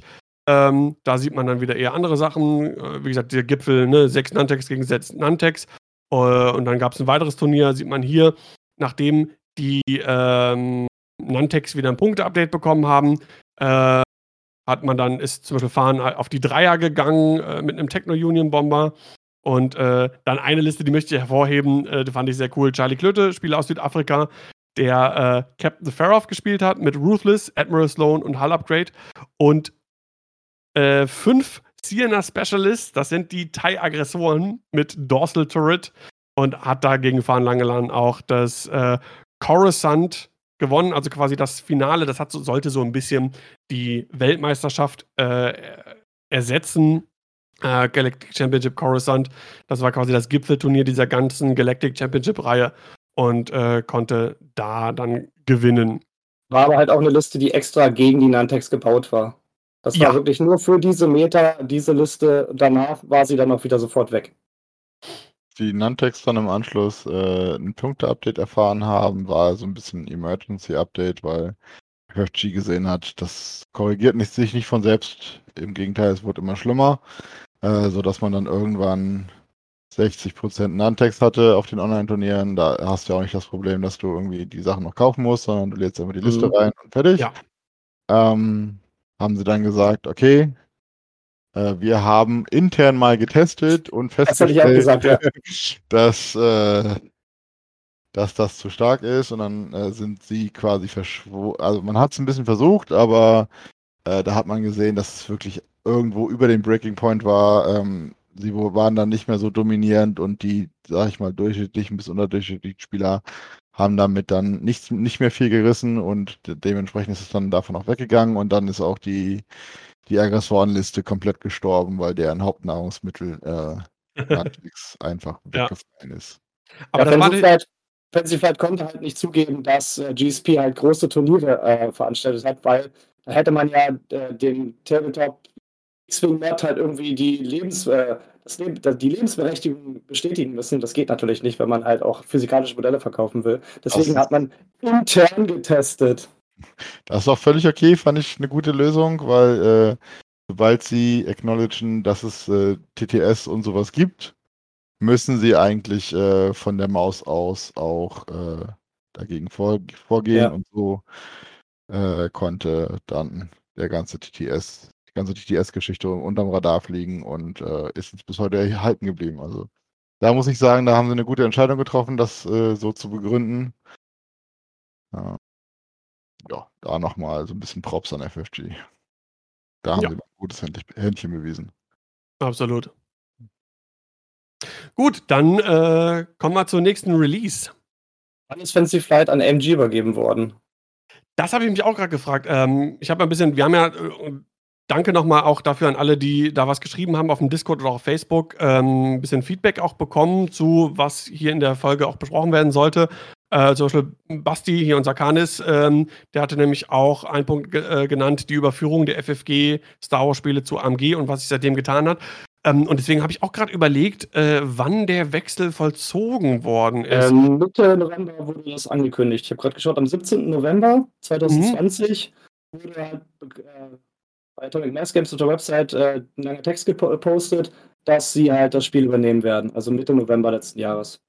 Aber wurde aber wann haben die das dann letztendlich tatsächlich übernommen eigentlich? War das so ein fließender Übergang? Das, das kann keiner genau sagen, weil die im Hintergrund genau. halt das Team aufgebaut haben. Und jetzt, jetzt erst im Sommer des Folgejahres sieht man ja erst die ersten äh, Ausläufer, dass man jetzt zum Beispiel das Regelforum bekommen hat und so. Mhm. Sonst weiß man nicht, was da passiert. Ich habe gesagt, mein Vorschlag wäre jetzt, dass wir diesen Punkt Wechsel FFG AMG mhm. ganz ans Ende stellen und quasi dann so auch einen Übergang haben zum, äh, zum AMG-Forum, was es jetzt gibt. Okay, Wave 8, 27. November 2020. Das ist mein äh, meine Schreckenswave, die hatte ich nämlich vorbestellt teilweise und nie erhalten. Wir fangen dann mit äh, dem Schiff an, was äh, am wenigsten in der Meta ist, nämlich gar nicht. Und zwar der Droid, äh, Droid Tri-Fighter Expansion Pack. Ja, das sind die drei Stück gekauft. Asteroidenfighter, ähm, die absolut 0% in der Meta sind. Ja. Ich habe noch kein Spiel gesehen, wo die, glaube ich, gespielt wurden. Ich habe mal nachgeforscht. Eine Liste, die ich gefunden habe bei MetaWing, war halt Sam Firespray, da kommen wir gleich zu. Plus zwei Flak AFOG Prototypes, das sind Initiative 5 Dry Try Fighter, ansonsten, wie gesagt, nicht gespielt und von mir Kaufempfehlung derzeit null. Ja, sehr, sehr enttäuschend. Ich habe mir zwei Stück davon gekauft, äh, weil ich dachte, da wirst du gleich was sagen, andere Release äh, plus zwei von diesen Tri-Fightern, das ist vielleicht was, äh, was cool ist, was man, was man gut spielen kann. Ähm, ich habe auch nur gesehen, glaube ich, mal beim Bounty-Match bei, bei Hexite Gaming. Ähm, ja, ansonsten, äh, die Sache ist, die haben ein super Rad, die haben drei Angriffswürfel, die haben drei Verteidigungswürfel, haben nur drei Hülle. Äh, das hat ein Interceptor zwar auch, äh, aber die sind auch einfach zu teuer. Und die haben auch keine so. Äh, ja, mir fehlt auch so eine richtige Rolle da drin. So als richtiges Ass kannst du die auch nicht so wirklich spielen. Ähm, ja, ich weiß, die sind so weder Fleisch noch Fisch und äh, für die Punkte kriegt man bei den Separatisten wesentlich andere Sachen reingebaut. Und die Firesprays sind da doch ein bisschen dominierender. Da kannst du noch was dazu sagen jetzt. Noch eine kurze Vermutung, warum die Droid TIE Fighter nicht so gut sind. Äh, ich habe ein, ein, zwei Mal gegen gespielt in verschiedenen äh, Ligen und Turnieren. Ähm, und man sieht, dass das Bewegungsmuster doch deutlich anders ist als das der anderen Schiffe äh, der anderen Droiden in, bei den Separatisten und die haben halt auch dieses Network Calculation, sodass man sich die Calculation und her schieben kann. Und durch die unterschiedlichen Bewegungsmuster und die brauchen halt sehr viel Platz zu bewegen und sehr viel Raum für, für ihre Reposition-Geschichten, ähm, kann man diese Range 1 Bubble einfach nicht halten. Und ja, dann, äh, verlieren sie sehr viel von der Stärke, für die sie bezahlen, nämlich dieses äh, Network Calculate. Und wenn man dann da drauf noch äh, die, dieses andere Upgrade nehmen muss, ich weiß gar nicht, wie es halt gerade heißt, wo sie dann, glaube ich, Independent Calculations, äh, dann werden sie einfach ja. viel, viel zu teuer. Also das ist, äh, ich schätze, da wird auch nochmal irgendwie eine Anpassung kommen, aber äh, da kommen wir dann beim Übergang zu AMG nochmal zu. Ja, eine Sache nur, ich ho hoffe natürlich auch, dass die Punkte mäßig irgendwie äh, angepasst werden. Ich hoffe aber nicht, dass das dann wieder so ist, dass die dann so super günstig ist, dass man dann irgendwie sechs Stück davon spielt. Weil ähm, das kann man so als allgemeines Ding sagen, jetzt über diese ganze Online-X-Wing-Zeit. Ähm, einmal dem Faktor geschuldet, dass Generics halt sehr gebufft worden sind durch verschiedene Upgrades und auch durch, durch Kosten, dass sie sehr günstig sind und durch Online-X-Wing halt, ne? Mhm. Äh, das, das, macht halt einfach äh, multiple äh, Generic-Schwärme irgendwie zu spielen. Äh, man braucht die Modelle nicht, hatten wir eben schon angesprochen. Und es ist auch einfacher. Du musst nicht dieses Manöver gehickhack ge ge haben mit äh, Schiffe irgendwie zur Seite tun und dass du irgendwie bumpst oder dass du nicht mehr richtig Information bist und so solchen Sachen. Das macht es halt im TTS halt auch einfacher. Und ähm, da hatten wir in der Folge mit Talin, glaube ich, drüber gesprochen, der sich ja auch so ein bisschen in Anführungszeichen beschwert hatte über ähm, äh, diese ganzen günstigen Generic-Spams, die, die man hier und da immer mal wieder sieht. Und äh, ja, da hoffe ich halt, dass der Trifighter nicht da irgendwie in dieselbe Riege da irgendwie reinrutscht. Also, meine Hoffnung ist einfach, dass es alles wieder, äh, was die Generics angeht, ein bisschen teurer wird. Äh, dass auch Asse wieder irgendwie ein bisschen Raum zum, zum Atmen haben. Äh, wenn man sich zum Beispiel anguckt, ähm, die sieben M3As. Okay, du hast erstmal sieben Schiffe mit vier Lebenspunkten und drei Grünen. Die haben halt nur zwei rote. Was macht man? Man hat noch so viel Platz in den Punkten, dass man überall noch eine Kanone oder äh, Ionentorpedos, Traktorstrahl, was auch immer draufschmeißen kann, äh, weil das alles so günstig ist. Und am Ende hast du sieben Schiffe mit drei grünen Verteidigungswürfeln und in irgendeiner Weise einen großen Impact durch entweder höhere Anzahl an roten Würfeln oder äh, nimmt Tractor Beam, Ion Torpedo, weil das alles super, super günstig ist. Ähm, und ich hoffe, wir gehen davon wieder weg. Aber das ja, ist auch in ja. meinem, meinem Spielstil begründet, dass ich eher äh, Toolbox oder Asslisten spiele und die haben mit diesem Meter ein großes, großes Problem. Genau, weil grundsätzlich ist ja so, normalerweise sind Asse ja ein sehr gutes Gegenmittel gegen, gegen Schwärme, äh, aber gegen Schwärme halt mit zwei Angriffswürfel. Ne? Da kannst du halt auch mal dein Ass hinter einem Assi parken und kannst auch zwei, drei, zwei Würfelschüsse irgendwie riskieren, ohne Schaden zu nehmen. Bei äh, drei Autoblaster-Schüssen oder vorher irgendwie Tractor Beam und dann nochmal Ion-Torpedo hinterher, wird das natürlich irgendwie äh, sehr, sehr schwer. Was man aber auch festhalten kann, ähm, weil wir, ne, mein, Stand, mein äh, Blickfeld in dieser Folge ist ja so ein bisschen Überblick über die, über die Meta und die Entwicklung in dieser ganzen Pandemiezeit. Ähm, ja, diese M3As, die günstigen, waren, äh, seitdem die halt so günstig sind und der Autoblaster dazu kam, eigentlich immer gängiges Mittel, äh, immer wieder zu sehen und bis jetzt eigentlich auch sieht man die hier und da immer wieder mal. Was man als positives äh, Beiwerk anmerken kann für die ähm, Tri-Fighter, für das Pack, das war das erste Pack, wo der XX23S Thread Tracer drin war. Da wurde dann oh, später ja. noch mal in andere Boxen eingepackt ist zurzeit eine der Karten, auf die man am allermeisten gefasst sein muss, gerade wenn man gegen diese Schwärme spielt, weil die die einfach so extrem gut machen. Force Multiplier ohne Ende. Ja. Ähm, kommen wir vielleicht später nochmal drauf. Genau, einer der Karten, die diese Generic-Schwärme äh, neben anderen Sachen, kommen wir nachher zu, wenn wir über den, über hier, das äh, Imperiums-Pack, das neue sprechen. Da ist nämlich auch was drin, was die Schwärme stark macht, aber Thread Tracers absolut eine Karte, die man ständig und andauernd eigentlich sieht. Auch weil einfach super günstig. Gut, dann kommen wir mal zu ständig und dauernd, weil dann kam nämlich das, was jetzt jede Fraktion bald braucht, die Firespray für die Separatisten. Django Fat Slave One Expansion Pack. Ja. Absolut S-Tier, auf jedem Turnier weit oben dabei, in den XCC-Listen weit oben dabei. Einmal Django Fat als äh, Pilot. Extrem gut, Initiative 6, Fähigkeit fast egal. Und äh, Sam Vessel als Crew und als Pilotin oder was immer ihr Gender ist ähm, extrem gut. Ähm, Django Sam als äh, Doppelfirespray-Liste fast auf jedem Turnier weit oben. im Cut dabei Sam Crew. Man muss fast schon zur Schule gehen, um die Karte zu verstehen. ist in fast jeder, eigentlich in jeder Scam-Liste vertreten. Ähm, äh, das ist ein Pack, wenn man sich das nicht kauft als Separatist, wenn man weit oben mitspielen will, dann hat man was falsch gemacht. Ich würde sagen, man braucht auch zwei, wenn man nicht irgendwo eine zweite Firespray noch von den Scammer rumliegen hat. Mm, würde ich widersprechen. Äh, es gibt eine Liste, äh, Sam Wessel, Brewer, Cred und äh, äh, genau, äh, ist ein Archetyp oder eine Liste, die ähm, doch hier und da auch zu sehen war und auch relativ gut performt.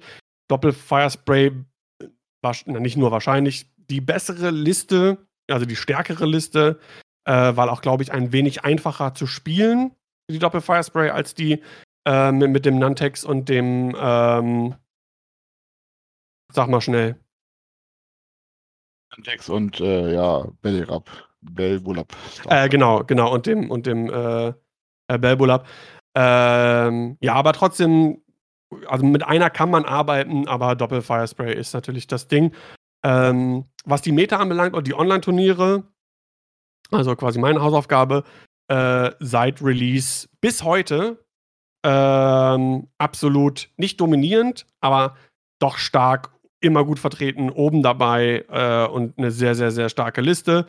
Ähm, das war die, ist dann die Zeit der Alpha, Sigma, Delta Qualifier. Da gab es eine Turnierreihe von GSP, ähm, die mündete in den Flight Ace, Ace Flight Championship, glaube ich, wo aus dieser Turnierreihe die Besten der Besten irgendwie untereinander angetreten sind.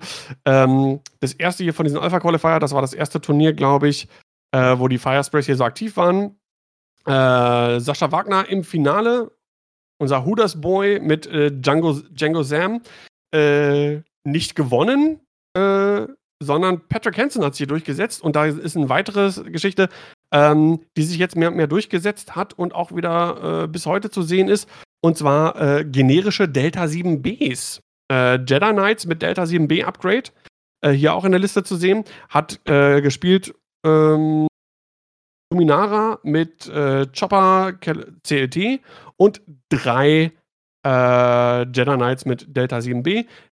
Gibt es auch mit anderen Variationen, mit, mit, einem anderen Release, wo äh, Sebastian gleich noch was zu sagen wird, was da noch erschienen mhm. ist, wo man die Delta 7Bs zupacken kann. Äh, aber auf jeden Fall, generische Delta 7Bs äh, sind in der Meta auf jeden Fall angekommen und äh, bis heute am Start. Ja, sie sind halt sehr flexibel, ähm, einsetzbar gegen haben den Punch gegen die Firesprays, den du brauchst. Äh, sie können sich gegen Schwärme ganz gut zur Wehr setzen und auch Aster gut unter Druck setzen. Also das ist ein guter Mittelpunkt, äh, um darum eine Liste aufzubauen. Und das sieht man auch bei vielen äh, Republic-Listen momentan. Du hast halt entweder so, so eine Liste oder in der XCC oder äh, eine reine Ass-Liste. Was anderes gibt es eigentlich kaum. Zu Republik kommen wir auch gleich nochmal. Nochmal ganz kurz zu Django Fett Slave One Expansion Pack. Da hat äh, die Community, die Deutsche, auch einen der Großen verloren. Dali ist, hat sich kurz nach dem Release eigentlich mehr oder weniger von der Community äh, verabschiedet, hat gesagt, er kann es nicht verstehen, wie Fancy Flight, die wissen, wie stark die Firespray ist, jetzt noch so eine starke Firespray rausbringen mit noch besseren Piloten, mit noch besserer Crew, die dann auch noch Force Crew zuladen können. Und das hat ihm dann, glaube ich, den Spaß am Spiel zu der Zeit so verhagelt, dass er sich erstmal aus dem Spiel verabschiedet hat. Ja. Und da hat er immer gute Listen gebaut und war auch immer ein aktives äh, Mitglied der Community.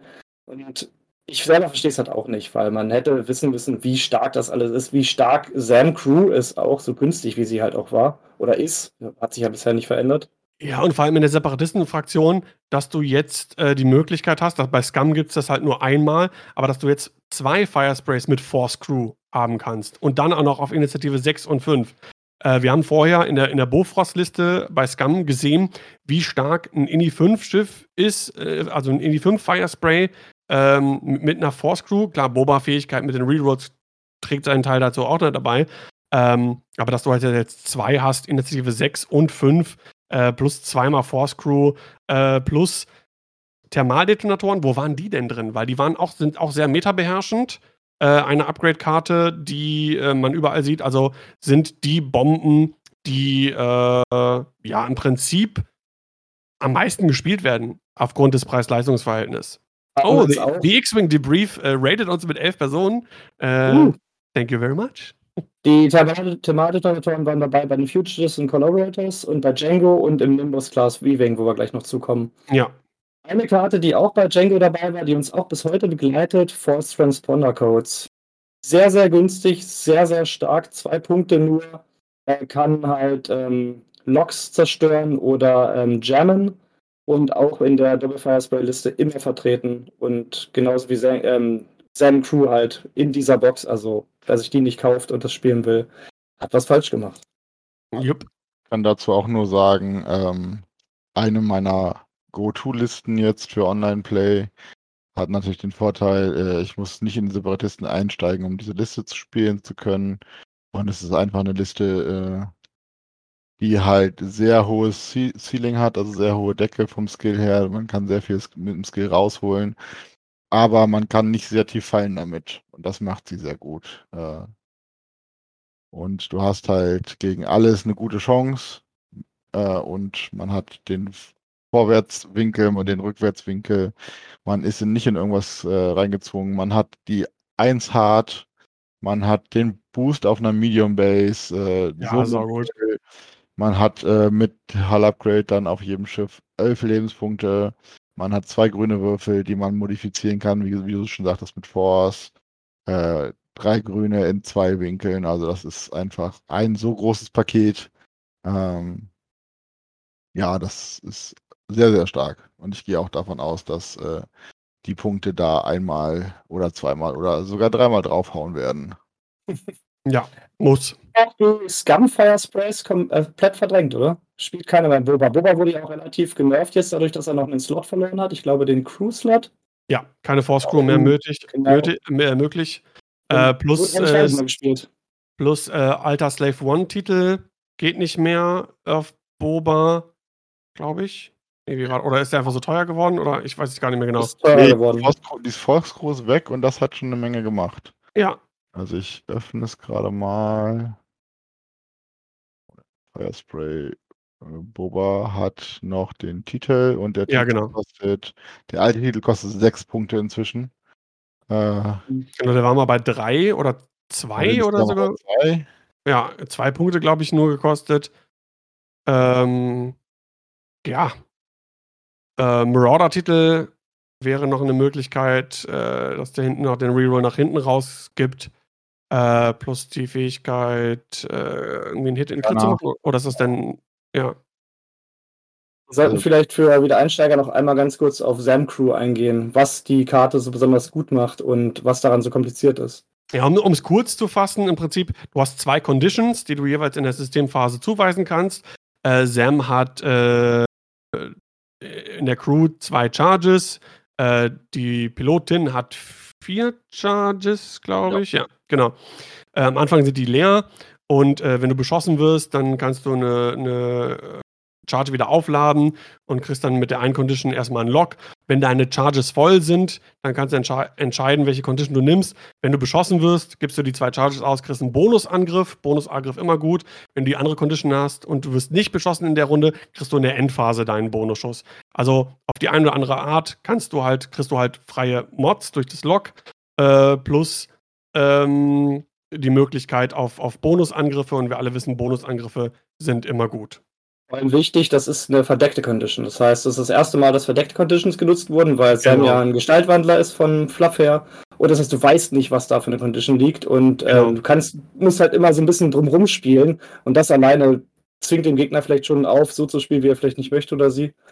Und das ist halt wirklich sehr komplex, wenn man sich da erstmal, da muss man sich erstmal reindenken. Da gab es auch absichtlich schon in dem Pack zwei äh, Condition-Karten von jeder Sorte, dass man dem Gegnerspieler auch eine geben konnte. Das ist sehr hilfreich. Ja, das ist halt so ein bisschen so diese Mindgame-Geschichte, was eigentlich auch ganz cool ist, so, ne? Und richtig gute Spieler können das auch ausnutzen. Ähm, Standard ist halt am Anfang, nimmst du die Condition, die dir nur eine Charge auflädt und dann kriegst du einen, äh, einen Target-Lock. Ähm, aber die Gerissenen nachher, auch wenn die Charge aufgeladen ist, dann ist halt die Frage, okay, mache ich jetzt das, dass ich nicht, wenn ich beschossen werde, kriege ich den Bonusangriff, um zu verhindern, dass ich den, ähm, äh, dass ich beschossen werde äh, mit Sam. Oder äh, nehme ich extra die andere Condition und äh, hoffe auch, dass der Gegner nicht auf mich schießt, weil er denkt, okay, dann kriegt er den Bonusschuss zurück, schießt nicht und dann in der Endphase kriegt er dann halt den Bonusschuss. Das, das Schlimme ist ja, dass es schon solche Auswirkungen, äh, Ausmaße angenommen hat, dass die eigene Fraktion auf Sam schießt, zum Beispiel mit Raketen und die dann halt negiert mit ähm, dem Munitions Failsafe, um die Condition selbst aufzuladen, ohne Einfluss ja. des Gegners. Das, und wenn sowas dann schon passiert, weil es einfach so stark ist und man halt schon voraufgeladen ist, bevor der Gegner überhaupt seinen ersten Schuss abgibt, das ist dann schon wirklich äh, kurios. Genau. In andere Richtung guckt, für einen Bonuswürfel oder einen Bonusangriff zahlst du entweder zweistellig oder sehr hohe Punkte. Also ich glaube, das nächstgünstige für einen Bonusangriff, der dann auch noch an Bedingungen geknüpft ist, ist Im Titel, oder? 9. Ist was? Ist Die Bearing Asphalts? Ja, aber da musst du ja auch noch eine Kanone dazu, also da bist du ja auch schon Stimmt. äh, bei deutlich mehr Punkten. Ja, oder dieser hier, äh, Veteran Turret Gunner, ist der das, äh, der Ich den Bonus. der ist auf 9, genau. Oder ist das der, wo du den Winkel drehen kannst in der Endphase? So, war das, Das der Veteran? Das ist der Agile Gunner. Ah, das ist Agile Gunner, stimmt, genau. Aber ich würde sagen, wir gehen einfach mal weiter. Ja, Genug, wir wollen zur äh, Republik weiter. Bevor wir uns an Django so festfressen, aber wie gesagt, Django auf jeden Fall extrem S-Tier je, in jedem Turnier dabei, darauf muss man Ja. sich vorbereiten. Ja. kaufen Minimum 1, wenn das Geld da ist, irgendwie 2. Äh, und Dann kommen wir jetzt zu den beiden Schiffen, die ich vorbestellt habe und nie erhalten habe. Das heißt, mein äh, Republikherz hat ein Nimbus-förmiges und ein ETA-2-förmiges Loch. Und zwar wir fangen an mit dem Nimbus Class Weaving Expansion Pack. Das ist sowas wie der Nachfolger des Torrents und der Vorgänger des TIE Fighters. Und ähm, ist also eher ein Schwarmschiff.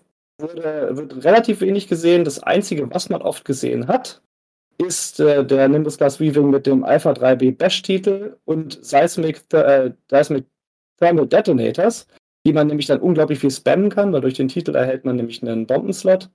Und das hat man öfters mal gesehen. Ansonsten, da muss dann Matze mehr zu sagen, ich habe nichts gefunden, wo dieses Schiff gespielt wurde. Ne, im Chat interagiert, kannst du nochmal äh, sagen, kurz um welchen, welchen, welches Schiff es geht. V-Wing. Äh, Nimbus. Beziehungsweise ich kann es eigentlich für beide Schiffe sagen, äh, beide sehr schwach. Ja, dann lass mich kurz, dann lass mich kurz den ETA vorstellen, dann kannst du beide Schiffe über äh, erklären. Ähm, wir haben ja auch den ETA 2 Actis. Das ist sowas wie der Nachfolger des ähm, der Ether Sprite. Und ähm, hat halt auch ganz viel Jedis an Bord, weil es ist halt der Jedi Starfighter, wo halt nur Jedis mitfliegen. Da hat man öfters Anakin gesehen, der eine Fähigkeit hat, die mit Obi-Wan, den es auch in dem Pack gibt, äh, harmoniert. Und Obi-Wan halt mit Anakin. Annie hat man halt öfters gesehen am Anfang, weil er relativ stark, aber auch relativ teuer war, aber nicht ganz so teuer wie ähm, der Anakin im Ether Sprite. Der, das Besondere am Actus ist halt, dass er eine ähm, Zusatzbewegung in der Systemphase hat und nicht wie die Ether Sprites äh, nach der Aktion. Beides natürlich mit Force. Und jetzt sieht man halt eher, was Matze schon vorher angesprochen hat und glaube ich gleich auch noch drauf eingehen wird, sieht man jetzt vor allem eher Shakti zum Beispiel mit Jedi Knights und Delta 7b-Titel, weil diese Jedi Knights mit Delta 7b sind halt zurzeit echt eine Macht für 49 Punkte. Und Matze. Genau, Also, ähm, um das kurz zu fassen, beides äh, nicht sehr erfolgreiche Releases. V-Wings sieht man eigentlich nicht. Ähm, auch die äh, genauso wie die Torrents und alles andere Re äh, Republik ist da sehr eingeschränkt, was, was die Listenvielfalt angeht. Und bei dem Ethers, äh, bei dem ETA äh, schon wie angesprochen, Shakti als Support oder Anführerschiff für diese 7B-Liste und dann Obi-Wan und Anakin ab und zu mal äh, für die Triple-Ass-Listen. Ähm, man muss sehr viele Punkte investieren. Mit drei Lebenspunkten gibt man da auch schnell mal sehr viele Punkte ab. Und äh, alle Fähigkeiten sind sehr, sehr force-hungrig auf diesem Piloten, äh, sodass man da echt sehr geringe Floor hat äh, und sehr hi- high Ceiling. Also der, der Skill Gap ist auf diesen Schiffen extremst hoch. Ich würde sagen, eine der größten Skill Gaps, wenn nicht gar der größte Skill Gap, den wir haben aktuell. Und äh, dementsprechend sieht das auch so aus, dass äh, mal das, äh, diese Schiffe, also sie werden sehr selten gespielt und mal reißen sie sehr viel und mal äh, fisseln sie einfach komplett weg, sodass das äh, man sollte wissen ungefähr, was die Schiffe können. Ja. Aber ähm, wie wir in den XCC-Spielen auch gesehen haben, meistens können sie viel weglaufen und am Ende dann sterben als letztes. Ja, also ich denke, ähm, wenn ich an das eine Spiel denke, ähm, ah, wer war es denn noch gleich, der als Sub auch für Bene eingesprungen ist jetzt bei der ETC? Äh, Illy, genau. Äh, der kennt sich auch gut an, gut aus mit Anakin, hat ihn auch in der Liga gespielt. Und das ist wieder eine Sache, da sieht man halt auch in den Händen von jemand Fähigem, der das Schiff kennt, der sich, der weiß, was er mit Anakin zu tun hat, kann das wirklich sehr stark sein. Ähm, aber ist was du gesagt hast, ne? die, die, die, die, die Skill Floor, äh, die Skill Gap ähm, zwischen, zwischen Floor und Ceiling ist halt sehr, sehr hoch bei dem Schiff. Ähm, ich denke schon, dass es ähm, eine Berechtigung hat, dass es in der Meta eine gewisse Rolle spielt, anders als der Nimbus. Also ich finde nicht, dass man die beiden irgendwie da vergleichen kann. Der Nimbus ist quasi nicht existent und die, die ETA sieht man doch schon hier und da mal. Äh, nichts Dominierendes, keine Sache, die man jetzt super häufig sieht, die groß irgendwie die Turniere gewonnen haben. Ähm, aber ich denke, wenn wir wieder auf diesen Punkt kommen, Kaufempfehlung und sowas, äh, durchaus ein Schiff, was man sich als Republikspieler zulegen kann. Ähm, ihr seid die erfahrenen Republikspieler, ist nicht meine Fraktion. Äh, was, was denkt ihr zum ETA und Stichwort Kaufempfehlung?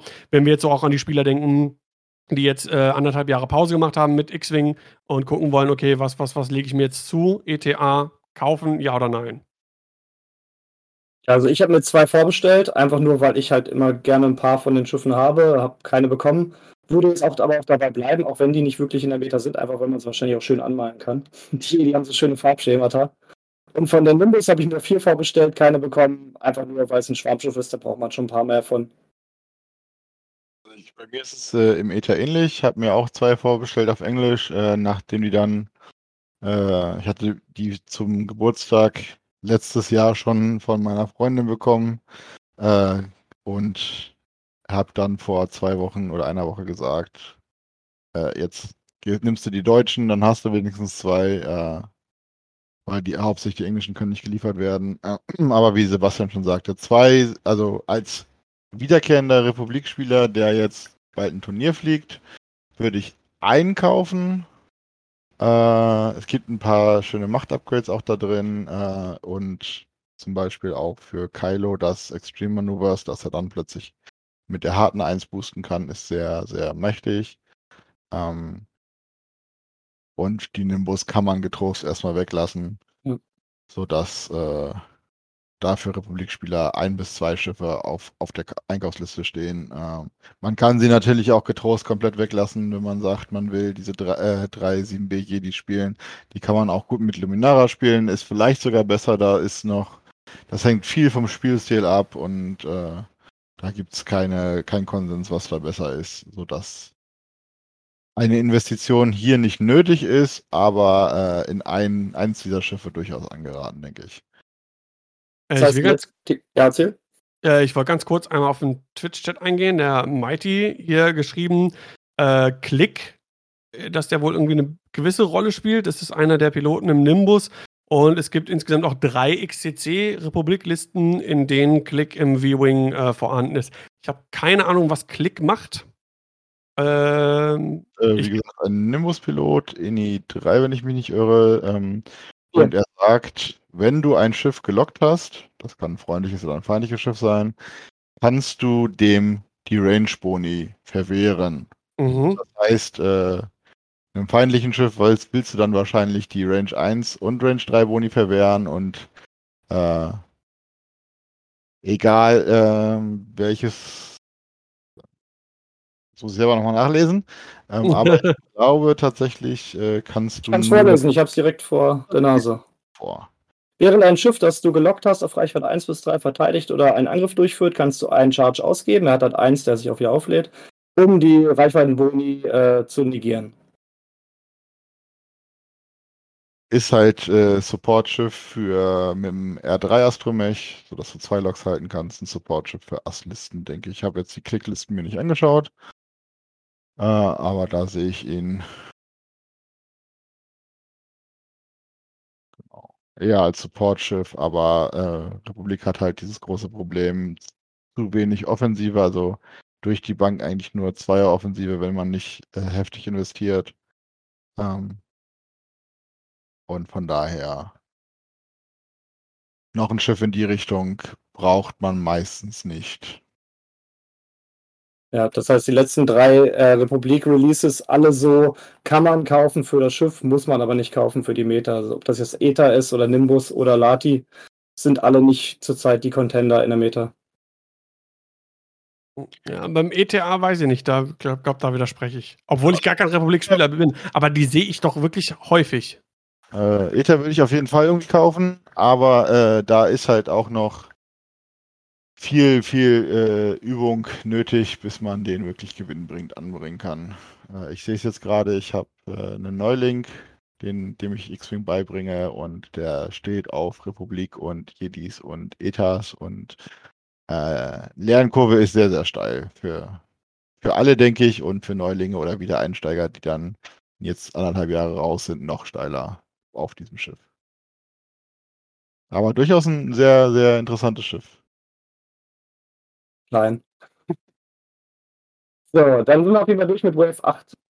Willst du da noch was mit zu Turnieren sagen oder gehen wir zu Wave 9 übrig das, über? Das wäre dann die letzte Wave. Äh, wo sind wir denn gerade äh, zeitlich? Wir sind jetzt in der Realzeit oder in der Zeit der Releases? In der Zeit der Re Releases. Wir sind jetzt am 27. November 2020. Okay, äh, ja, da ist immer noch, also Fire Sprays. Ich weiß gar nicht, die äh, sechs Barone, Inquisitoren und so, wann sind die so günstig geworden? Mit diesem November-Punkte-Update. November-Punkte-Update. War das November-Punkte-Update das letzte, was wir hatten? Seit, seitdem gab es auch keins mehr. Seitdem gab es im Januar, Ende Januar gab es keins mehr? Ich wusste nicht, dass wir eins gemacht haben. Er hat gesagt, äh, nee, stimmt, stimmt, genau. Wir wollen erstmal schauen, wie es sich entwickelt, weil die Daten, die Daten fehlen. Äh, und sie können halt nicht sagen. Die Daten fehlen. Ja, ja. offiziell fehlen die Daten. Offiziell fehlen die Daten, genau.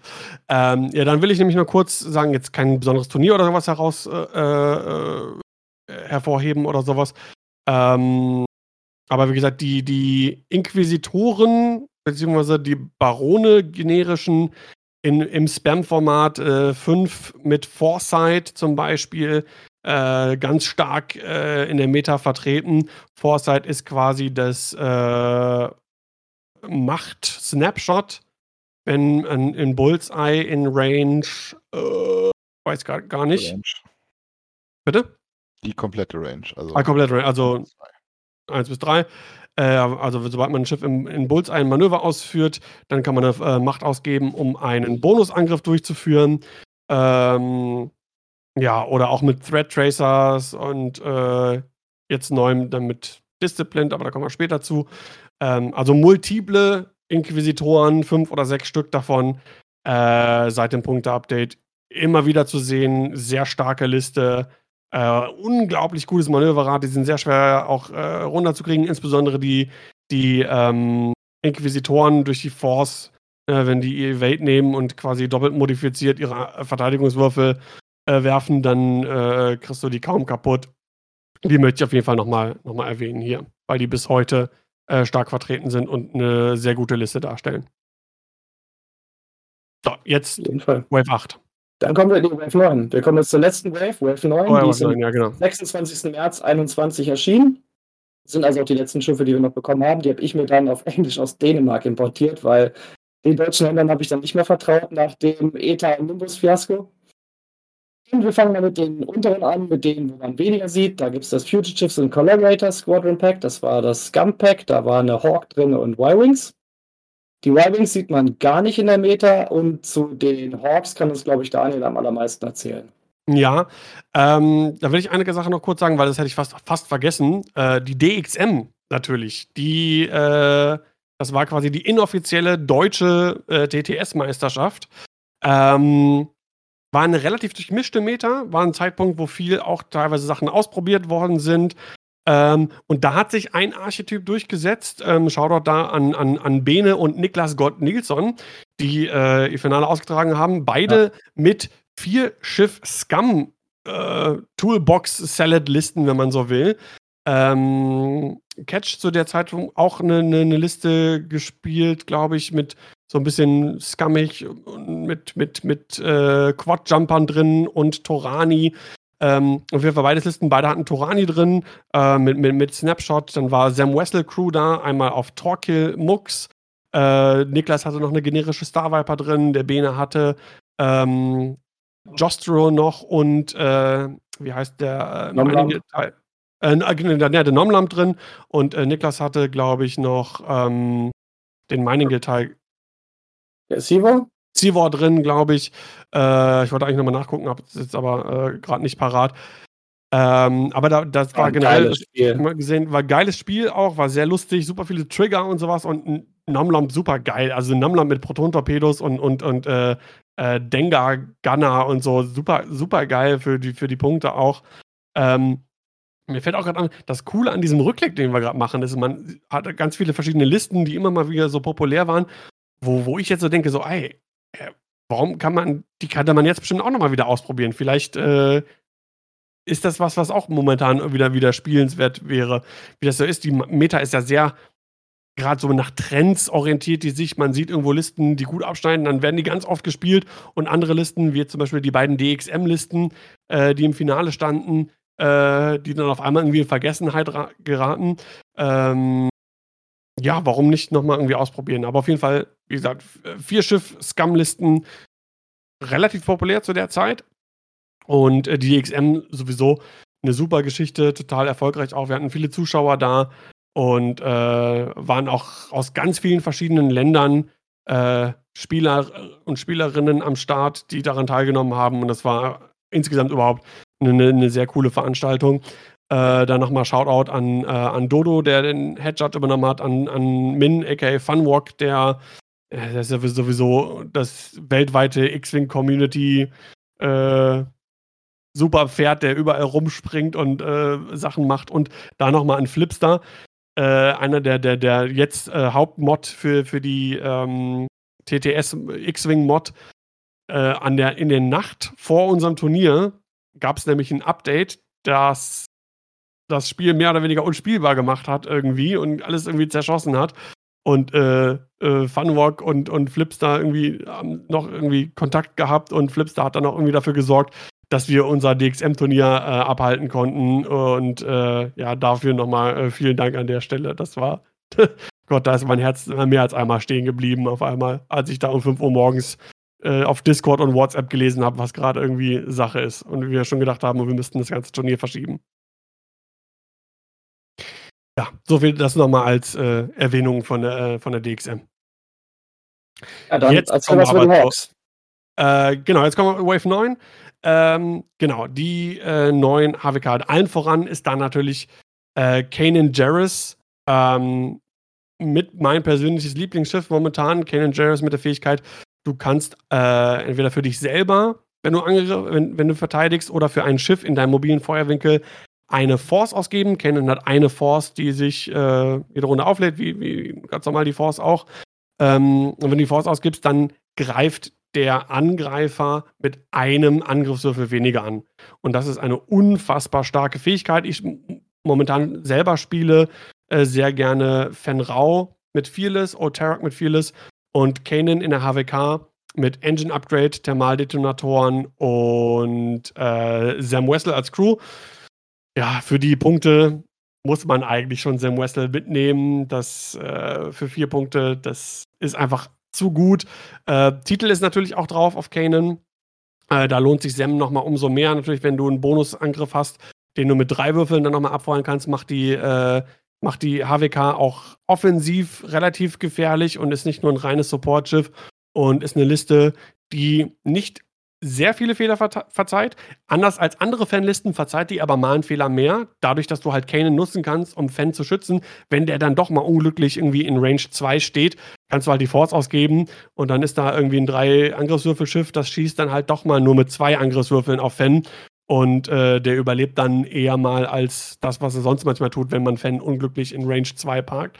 Ähm, ist, glaube ich, eine Liste, die nicht groß meta-dominierend ist. Auch, glaube ich, Kanan an sich nicht Meta dominierend, kann aber durchaus, ist äh, definitiv spielbar, finde ich, ist, ist viable.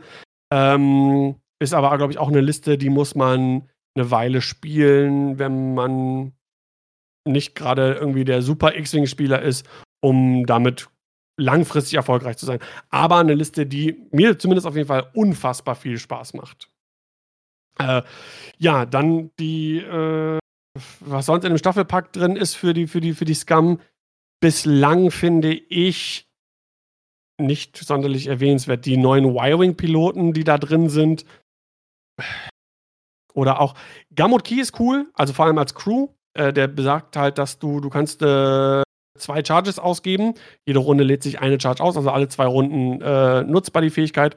Und dann räumst du einen grünen Token deiner Wahl am Ende der Runde nämlich nicht ab. Äh, wird gern gesehen, äh, also den gibt es auch äh, in der HWK als, als Piloten. Äh, wird aber gerne gespielt momentan auf Bosk.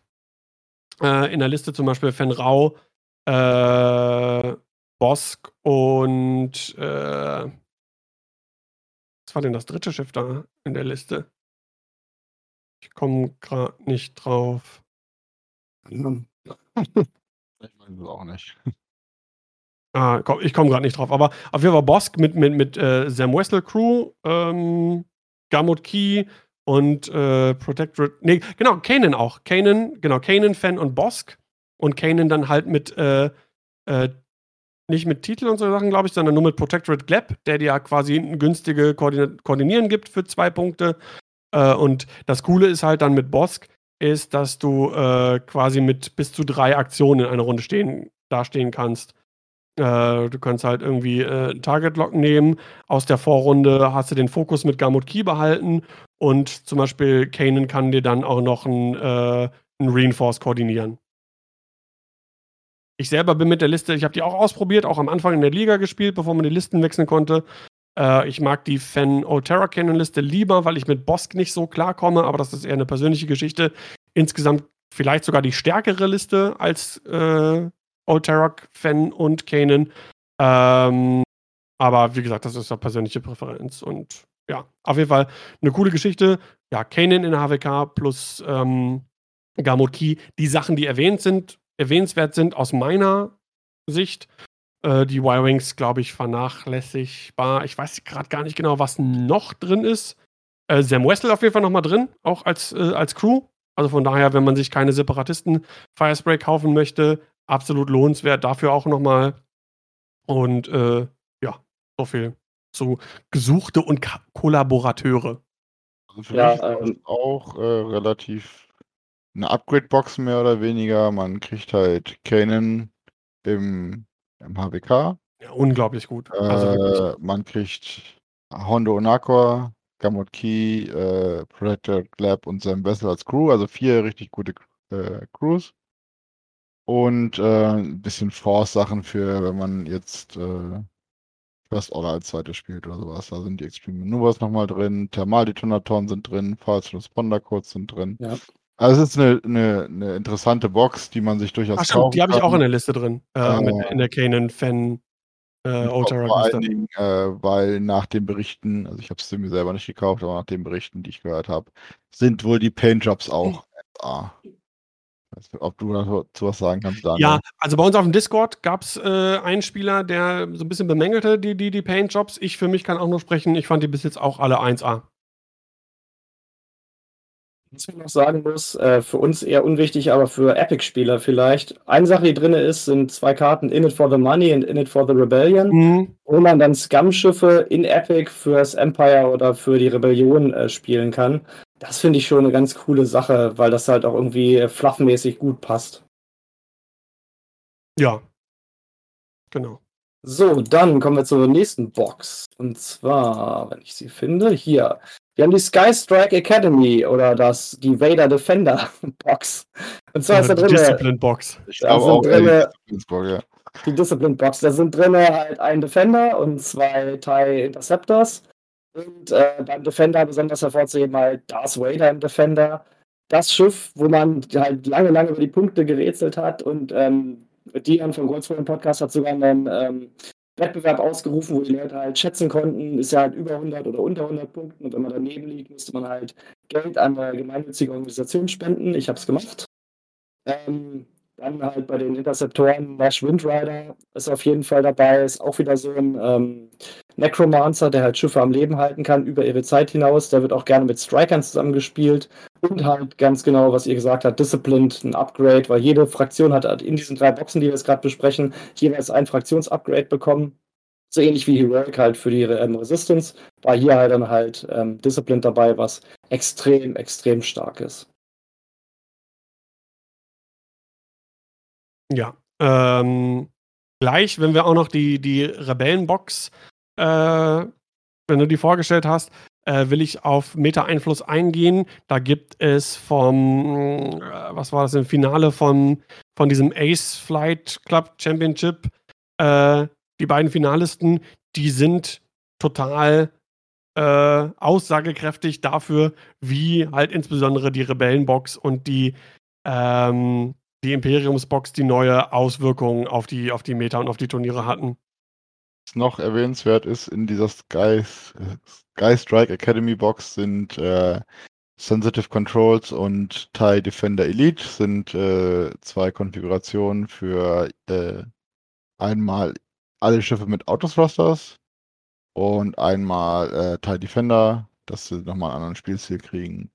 Ähm, ja. ja, aber da kommen wir dann, denke ich, später nochmal zu, ob die Einfluss hatten oder nicht. Ja, können wir, ich meine, können wir jetzt direkt schon erwähnen, äh, haben sie nicht wirklich. Ja. Heute so ein bisschen Spannungsbogen aufbauen. ich gehe da einmal ganz kurz auf Disciplined ein. Ich habe es leider nur auf Englisch, obwohl ich mein äh, Jaspi 2 nur auf Deutsch gestellt habe. Ach, jetzt habe ich es auf. Nee, ich habe es immer noch auf Englisch. Disciplined, was, warum ist das so gut? Es kostet einen Punkt, ist ein äh, Talent-Upgrade und nachdem ein anderes freundliches Schiff auf Reichweite 0 bis 3 zerstört wurde, wenn dieses Schiff limitiert ist oder auch das Disciplined Upgrade trägt, dann darf man eine Target Lock oder Barrel Roll Aktion durchführen.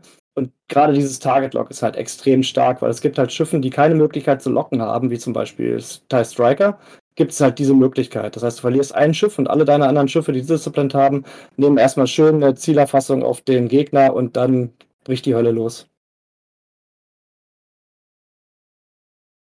Ja, ist äh, unfassbar gut. Also, wie du schon sagtest, nicht nur für Striker, auch Interceptoren zum Beispiel, ähm, die, die sonst keine Target-Locks haben, machen halt dann Discipline-Schwärme unglaublich gut, weil die eine unglaublich hohe Feuerkraft haben.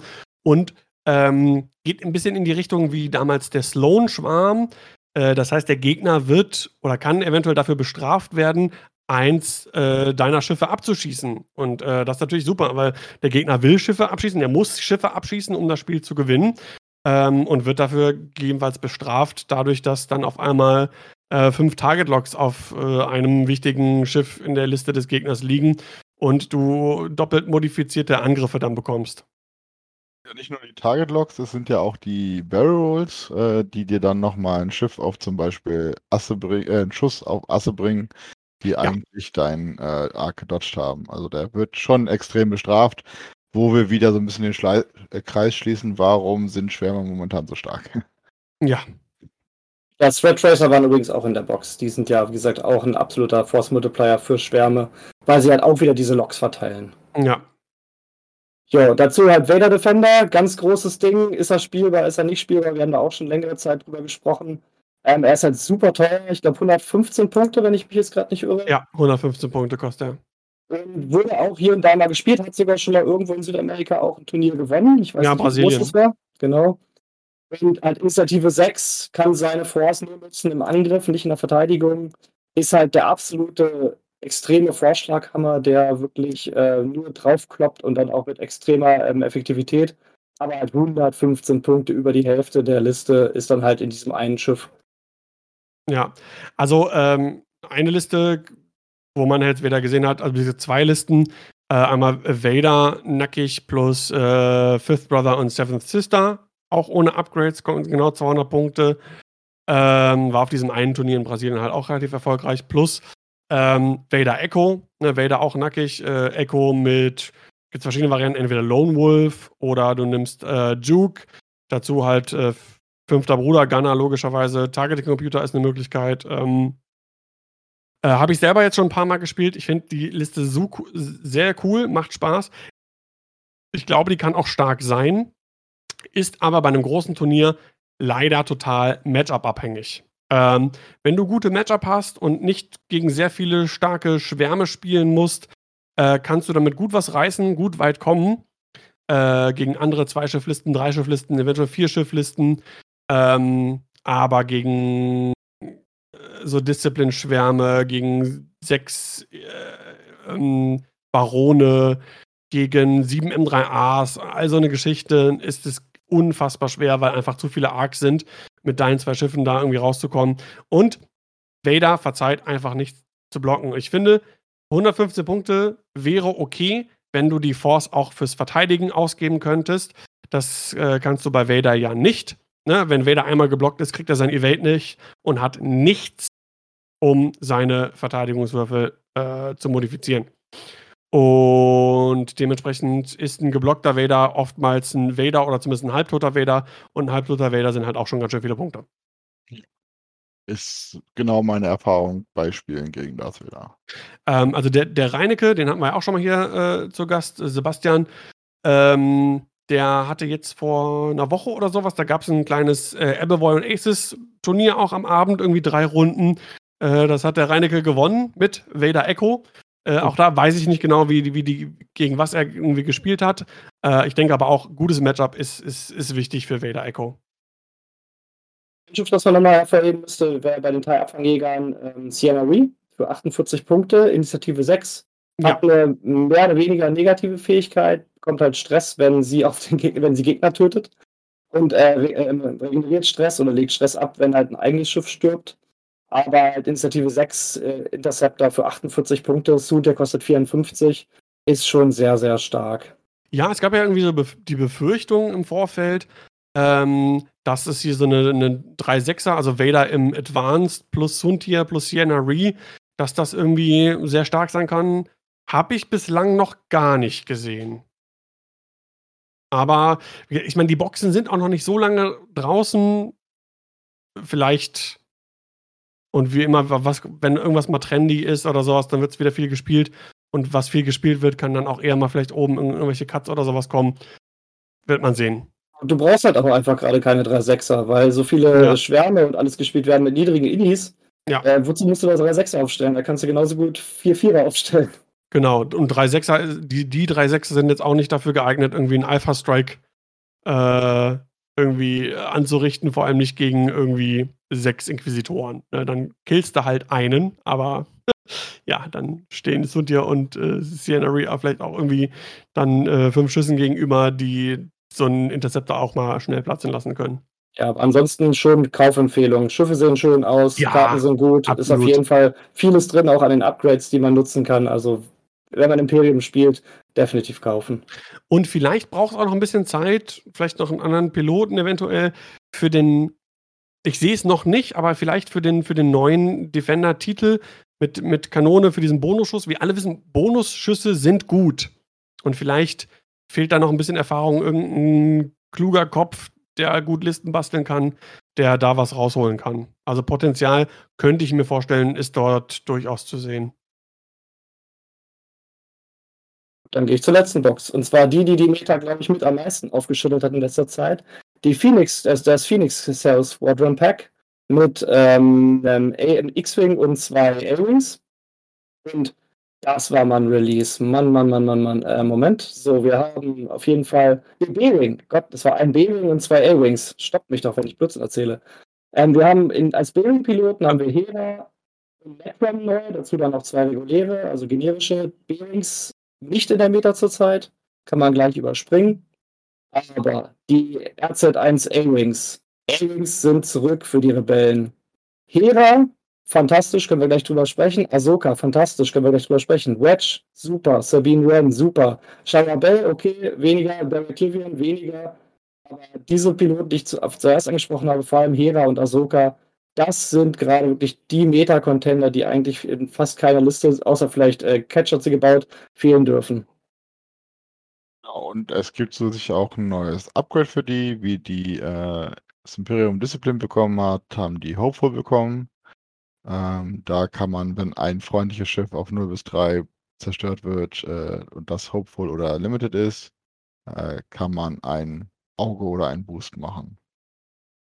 Habe ich noch nie gesehen, dass es gespielt wird. überhaupt nicht durchgesetzt. Ne, Ja. ist auch das Äh. wesentlich schlechtere von den, wenn man das Discipline vergleicht und äh, äh, Hopeful, weil Fokusaktion hat jedes Schiff.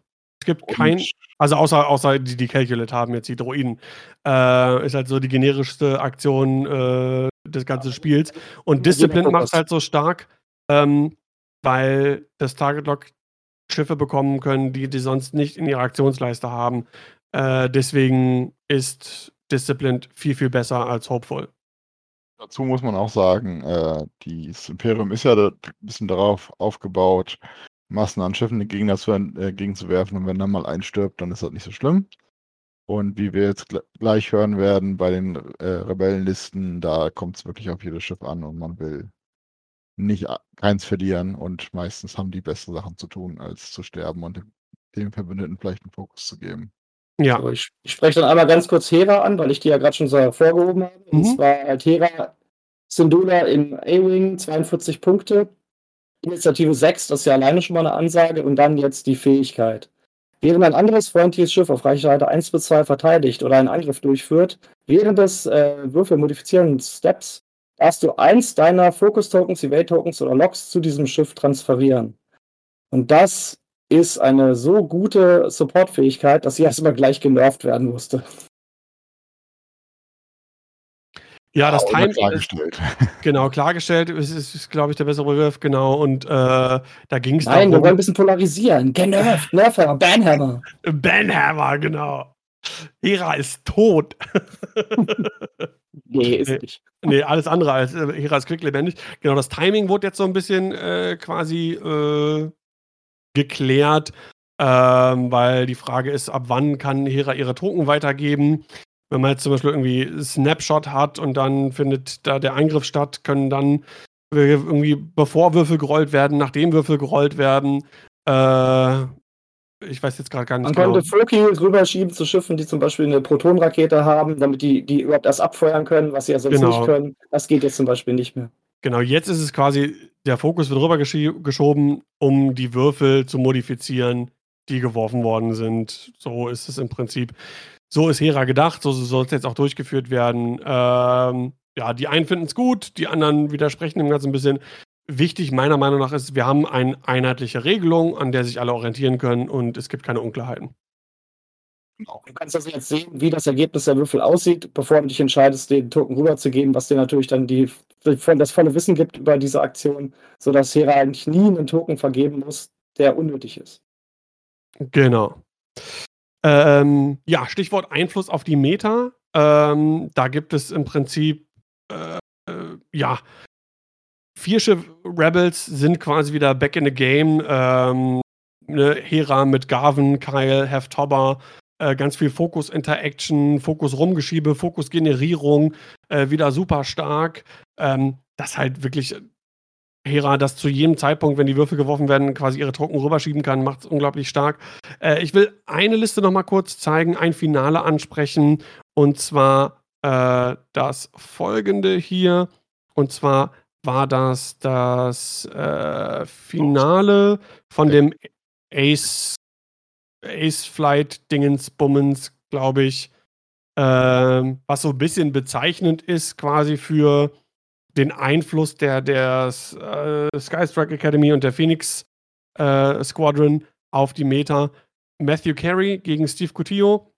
Äh, Matthew Carey gespielt Hera mit Prockets, Ahsoka mit Prockets, Luke Skywalker und einen äh, generischen X-Wing. Die Liste selber vielleicht ein bisschen untypisch, glaube ich, diese Vierschiff-Rebel-Fokus-Synergieliste ein bisschen häufiger vertreten, aber auf jeden Fall Hera momentan irgendwie mehr oder weniger gestapelt, wenn man nicht gerade Catch heißt und mit Jake umgeht wie ein junger Gott, äh, dann packt man Hera in seine Liste.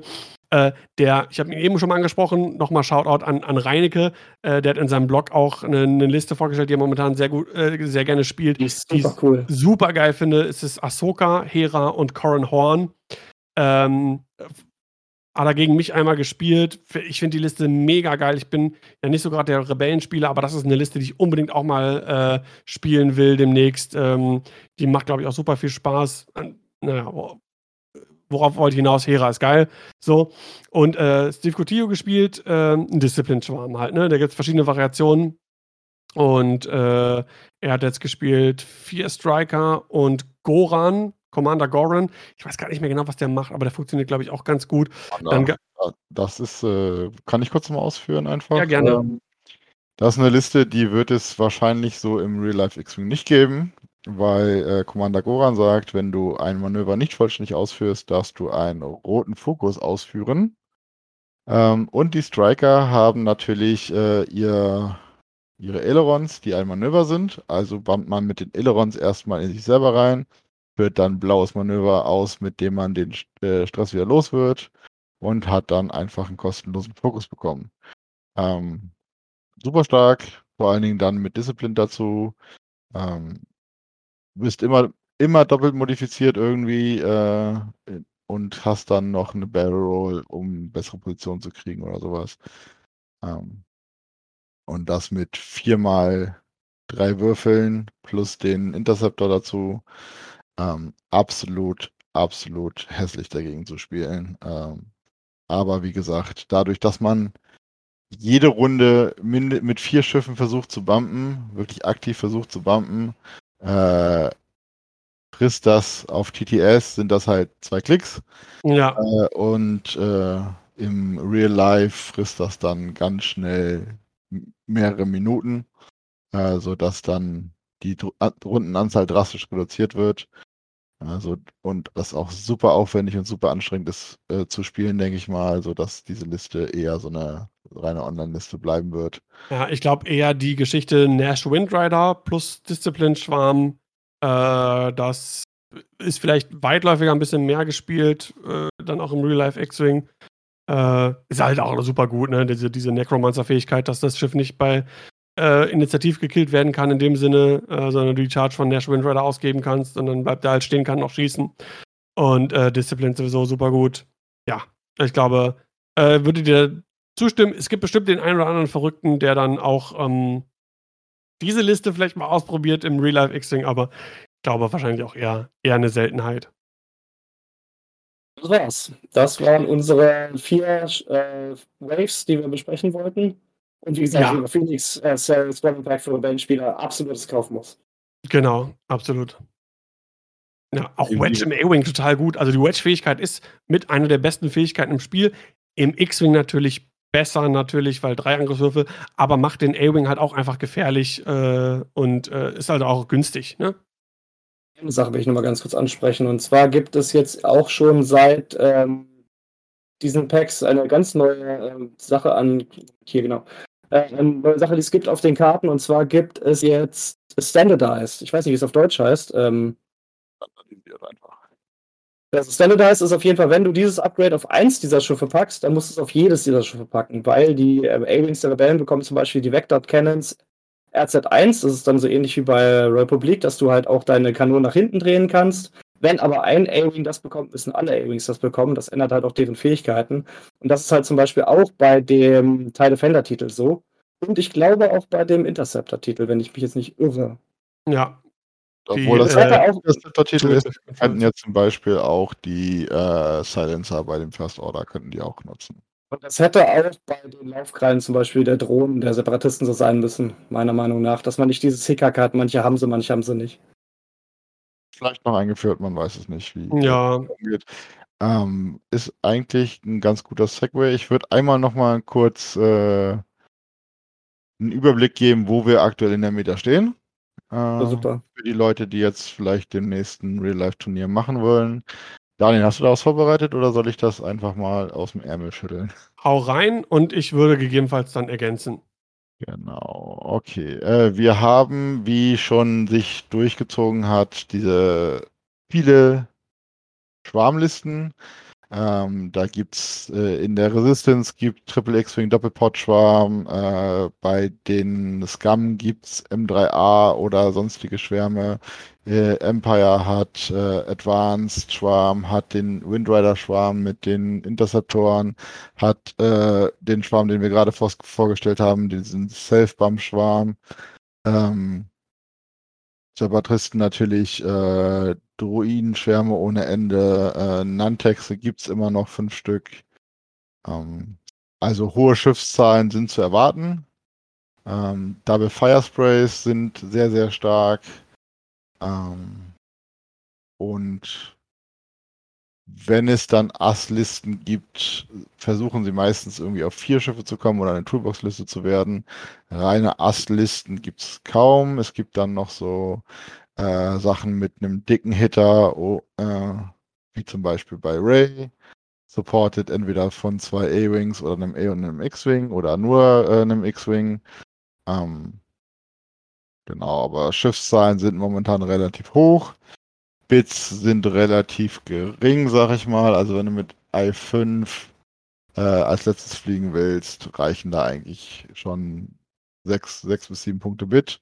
Wenn man sich das vor einem Jahr oder anderthalb anschaut, bevor es dann äh, losging in, in die Corona-Pandemie, ähm, wo man dann teilweise zehn Punkte Bit haben muss, um mit i5 wirklich verlässlich als zweites fliegen zu können. Hat sich da das in meinen Augen zum Positiven gewendet. Ähm, ja, ansonsten, wie gesagt, hohe Schiffszahlen, Asse eher nicht so dabei, äh, Double Fire Sprays. Das war's. Daniel, hast du noch was zum Ergänzen? Ähm, ein, zwei Kleinigkeiten.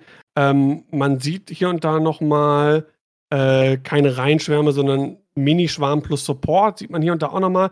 Äh, da auch in Kombination mit Discipline. Es gab eine, ist auch irgendwie in den Cut gekommen beim Mon Color ähm, mit, mit Echo äh, und dann Interceptoren dazu mit, mit, mit Disciplined oder ein, ähm, ein Shuttle mit 5 TIE Advanced mit Disciplined. Ähm, das gibt es halt auch noch. Ansonsten äh, passt das schon, was du eigentlich so weit gesagt hast. Wichtig ist, äh, ohne Scheiß, man kann aber auch spielen, was einem Spaß macht und mit dem man sich wohlfühlt. Ähm, ich gucke jetzt aufs letzte große äh, GSP-Turnier. Das war Galactic Championship Qualifier Bespin. Und gewonnen hat folgende Liste. Ganz kurz will ich die einmal hier äh, vorlesen. Und zwar gewonnen gegen Shakti mit Marksmanship und Autoblasters und drei Delta 7B Jedi Knights. Wir haben es angesprochen, ne? Generische Delta 7Bs plus X. Gute Wahl. Und zwar gewonnen hat Virgil Hayward mit Scum Han Solo im Scum Millennium Falcon, Trickshot Sam Wessel, Forlom, Greedo, Ford Transponder Codes und Titel, Fen Rao mit äh, Fearless, Constable Suvio und Protectorate Gleb und Anker Platt. Äh, die beiden äh, named äh, Quadjumper. Also es gibt immer mal wieder auch Überraschungen. Es gibt immer wieder Ausreißer. Klar, Matchup und sowas. Vielleicht auch en entscheiden und so weiter und so fort. Ähm, aber grundsätzlich haben wir momentan eine Meta, die nicht ist wie die Nantex-Meta, wo du mit irgendwas rechnen musst, vielleicht mehrfach sogar während eines Turniers zu spielen. Ähm, ja, es gibt Sachen, mit denen muss man rechnen, die hattest du gerade eben angesprochen. Eins davon wirst du wahrscheinlich auf irgendwie einem Turnier antreffen, aber ansonsten es gibt ganz viel, was man spielen kann und auch ganz viel, äh, was man erfolgreich spielen kann. Ich finde, das ist äh, ganz wichtig nochmal zu erwähnen. Und ich glaube auch grundsätzlich, seit diesem großen Nantex-Nerf und dem Punkte-Update befinden wir uns in einer relativ ausgeglichenen Meta. Asse, so reine Asslisten, hast du recht, sind ein bisschen zurückgedrängt. Äh, aber vielleicht hier und da auch spielbar. Fragezeichen wird sich zeigen. Auf jeden Fall, was wir sagen können, wir müssen eine Weile noch mit den Punkten leben. Genau, Mighty hat es vor einer ganzen Weile schon in Chat gepostet. Das nächste Update ist momentan angeteasert für, ein, äh, für Anfang Herbst, späten Sommer. Ähm, das kommt also, auch nicht mehr von Fantasy Flight, sondern vom neuen äh, Designer von X-Wing von Atomic Mass Games. Denn da genau. ist es jetzt hingewandert.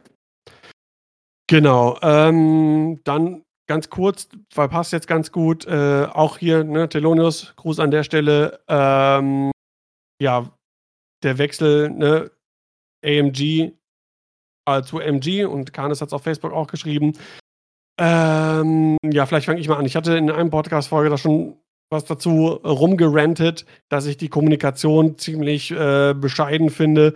Ähm, auf wichtige Sachen, also was ist wichtig, aber doch für uns Turnierspieler und so auf jeden Fall wichtig und für die X-Wing-Community äh, Punkte-Update wird dann einfach auf eine Nachfrage im Twitch-Chat beiläufig mal irgendwie gesagt, ja, ist dann irgendwie ähm, im, im, Herbst, wird einfach mal beiläufig erwähnt von einer Person, die das im Twitch-Chat schreibt. Dann zwei Wochen später in einem anderen Stream heißt schon wieder, ja, äh, später Sommer, früher Herbst. Wer weiß, vielleicht wird im nächsten AMG-Twitch-Stream äh, im Chat geschrieben, ah nee, ist jetzt doch im Dezember oder doch ja im, im äh, Mitte Sommer oder was auch immer. Das finde ich irgendwie, weiß ich nicht, komisch. Es gibt äh, lange, lange, lange schon keine offiziellen Artikel mehr zu irgendwas. Die neuen Sachen, die angeteasert worden sind, wie neue Karten jetzt für dieses Epic-Schiff, die werden auch nur irgendwo im Stream oder auf Twitter mal kurz irgendwie gezeigt. Äh, das finde ich ein bisschen schade. Da waren die Artikel, die wir von FFG vorher bekommen haben, äh, doch irgendwie cooler. Die haben ein bisschen mehr hergegeben, da konnte man ein bisschen mehr rausziehen.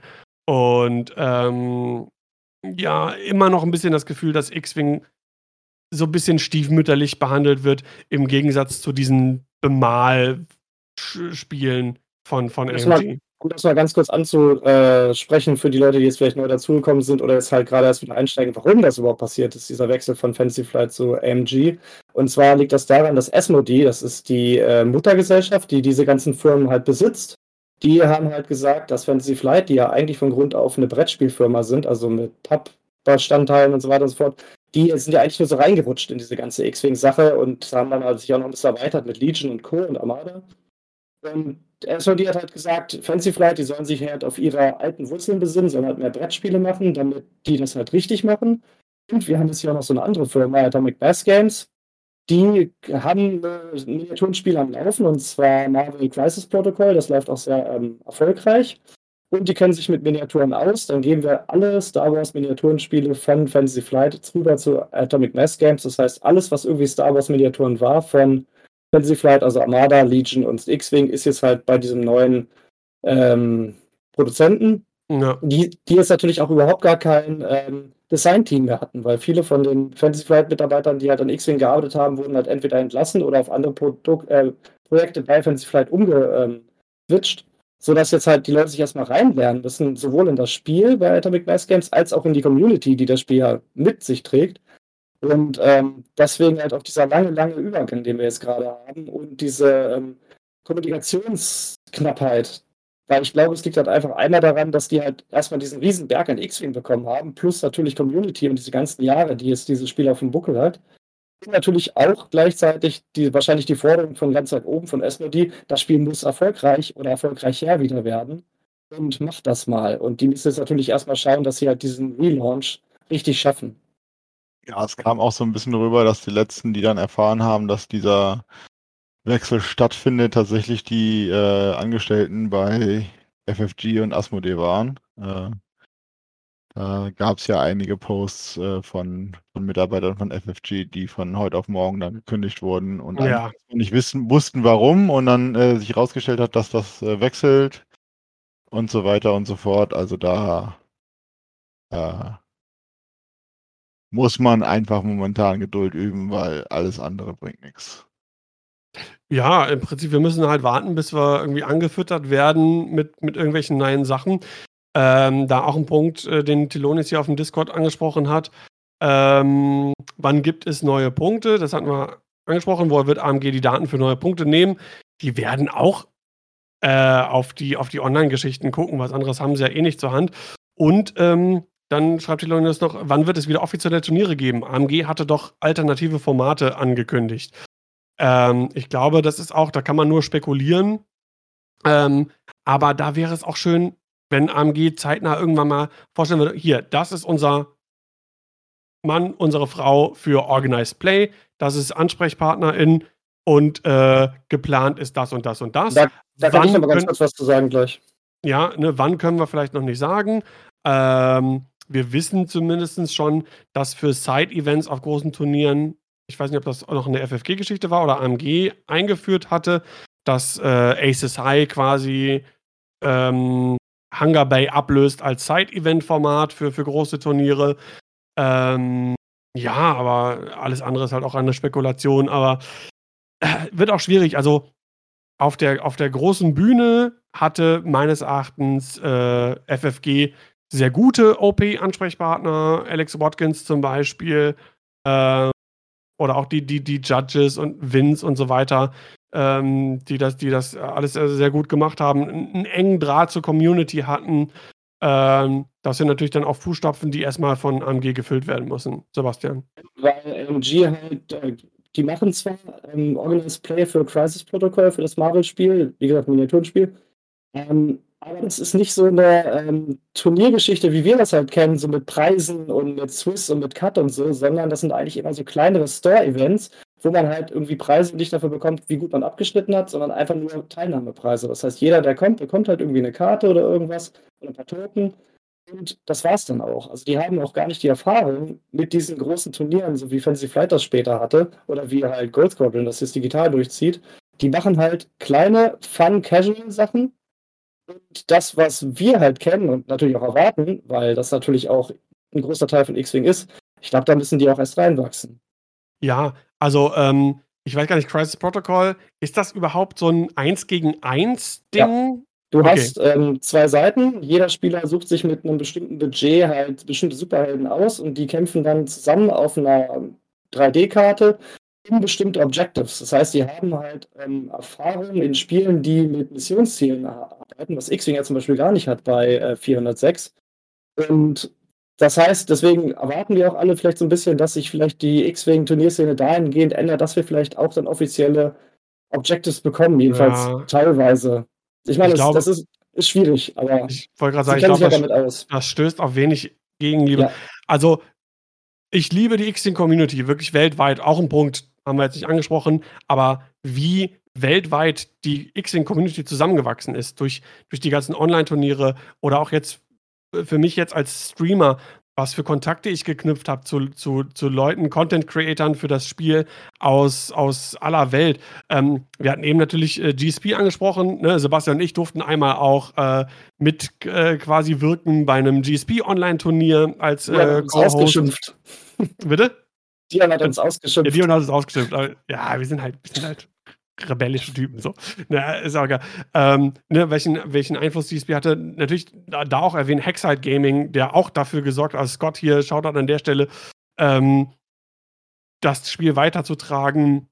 Äh, unglaublich viele Geschichten auch. Die, die Kaiba-Liga, das ist das größte Ding eigentlich, was mit, mit über 600 Teilnehmern in, in, dieser einen, in diesem einen Kaiba- Turnier, was auch über mehrere Wochen lief und äh, ganz viele anderen Sachen aus, aus äh, ganz vielen verschiedenen Ländern. Äh, Nickel City X-Wing, auch hier Greg, super Typ. Äh, die, Bandbreite auch an X-Wing-Content, die wir durch die Pandemie hatten, dadurch, dass so viel, dass eigentlich alles online abgelaufen ist, wie viele Streams äh, laufen, Podcasts und so weiter und so fort.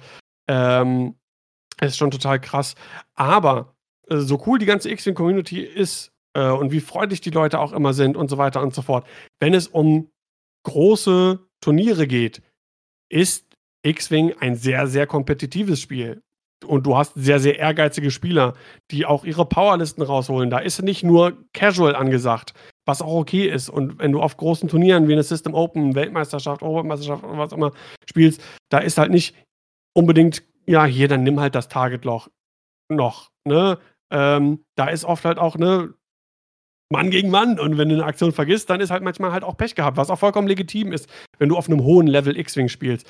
Und ich glaube nicht, dass du als AMG da angeschissen kommen kannst mit übrigens, wir machen jetzt hier so Objectives und dann wird hier so ein, Satelliten eingenommen und wer die meisten Punkte hat, der kriegt dann hier das, aber die anderen können dann auch was dann haben und so. Ich glaube, das kommt nicht an. Ich glaube, das kommt nicht an. Da will wirklich, da wird am Ende gezeigt, wer ist der Beste und wer steht da ganz oben.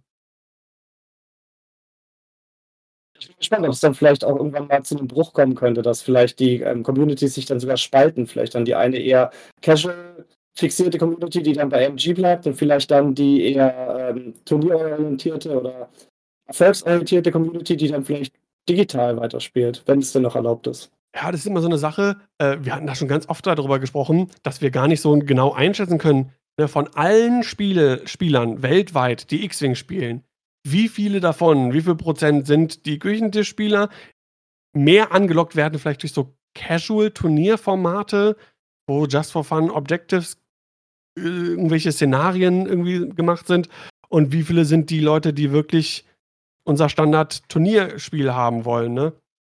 Also.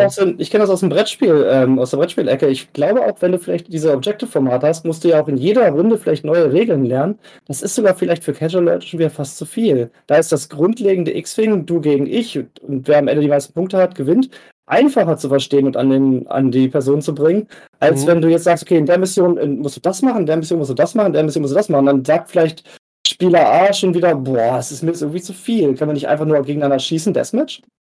Ja, Vielleicht äh, muss man mal gucken. Also ich denke, um das so ein bisschen zum Abschluss zu bringen, ich gucke auch so ein bisschen auf die Zeit. Wir haben schon zweieinhalb Stunden und wollen auch noch auf das äh, AMG-Regelforum eingehen. Äh, kann man im Prinzip sagen, ja, wir müssen abwarten, äh, wir können nur spekulieren.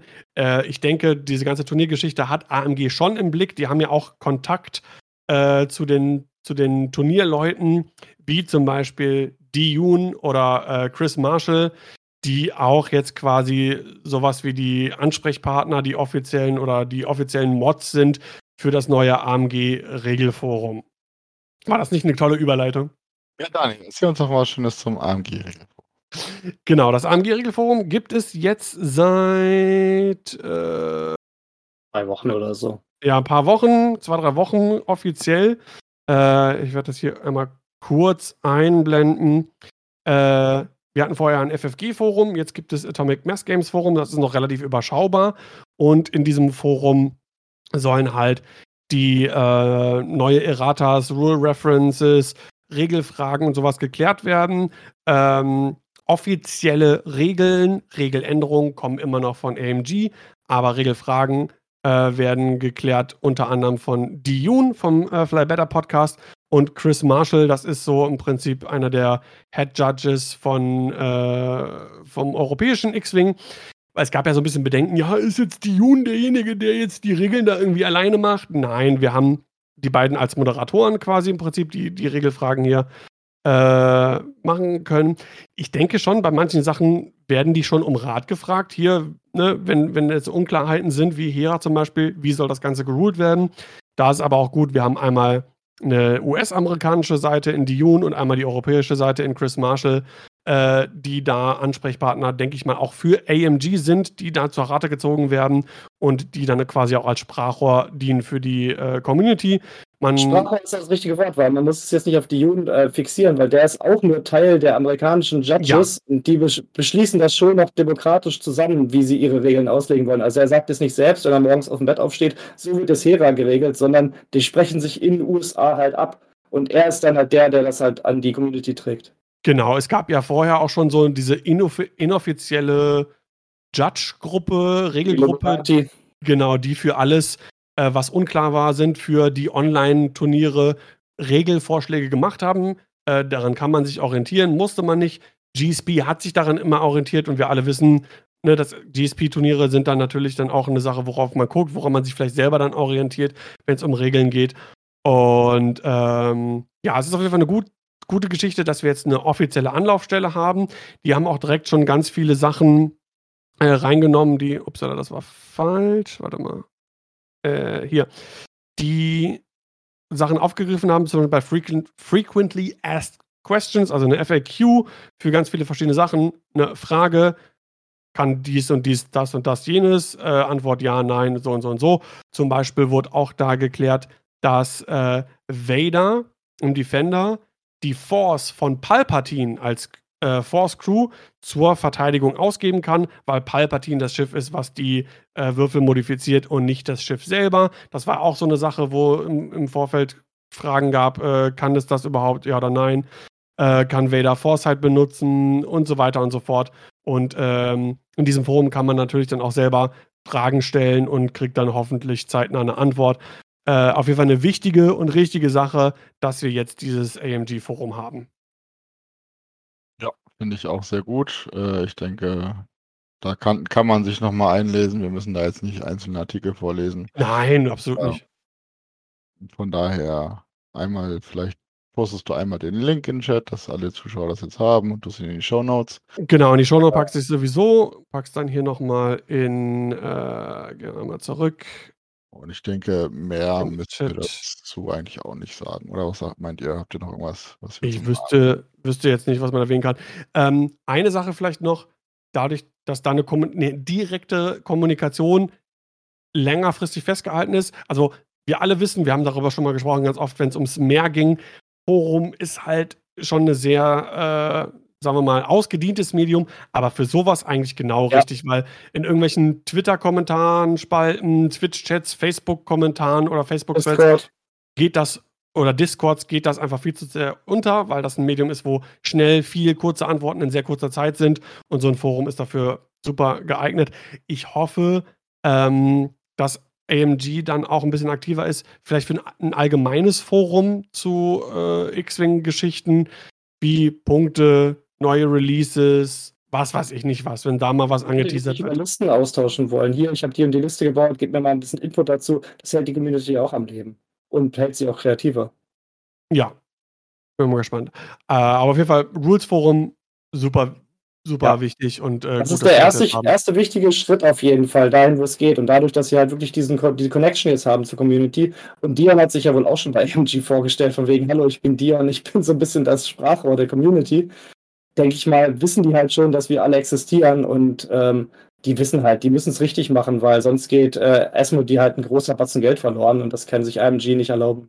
Ja, absolut.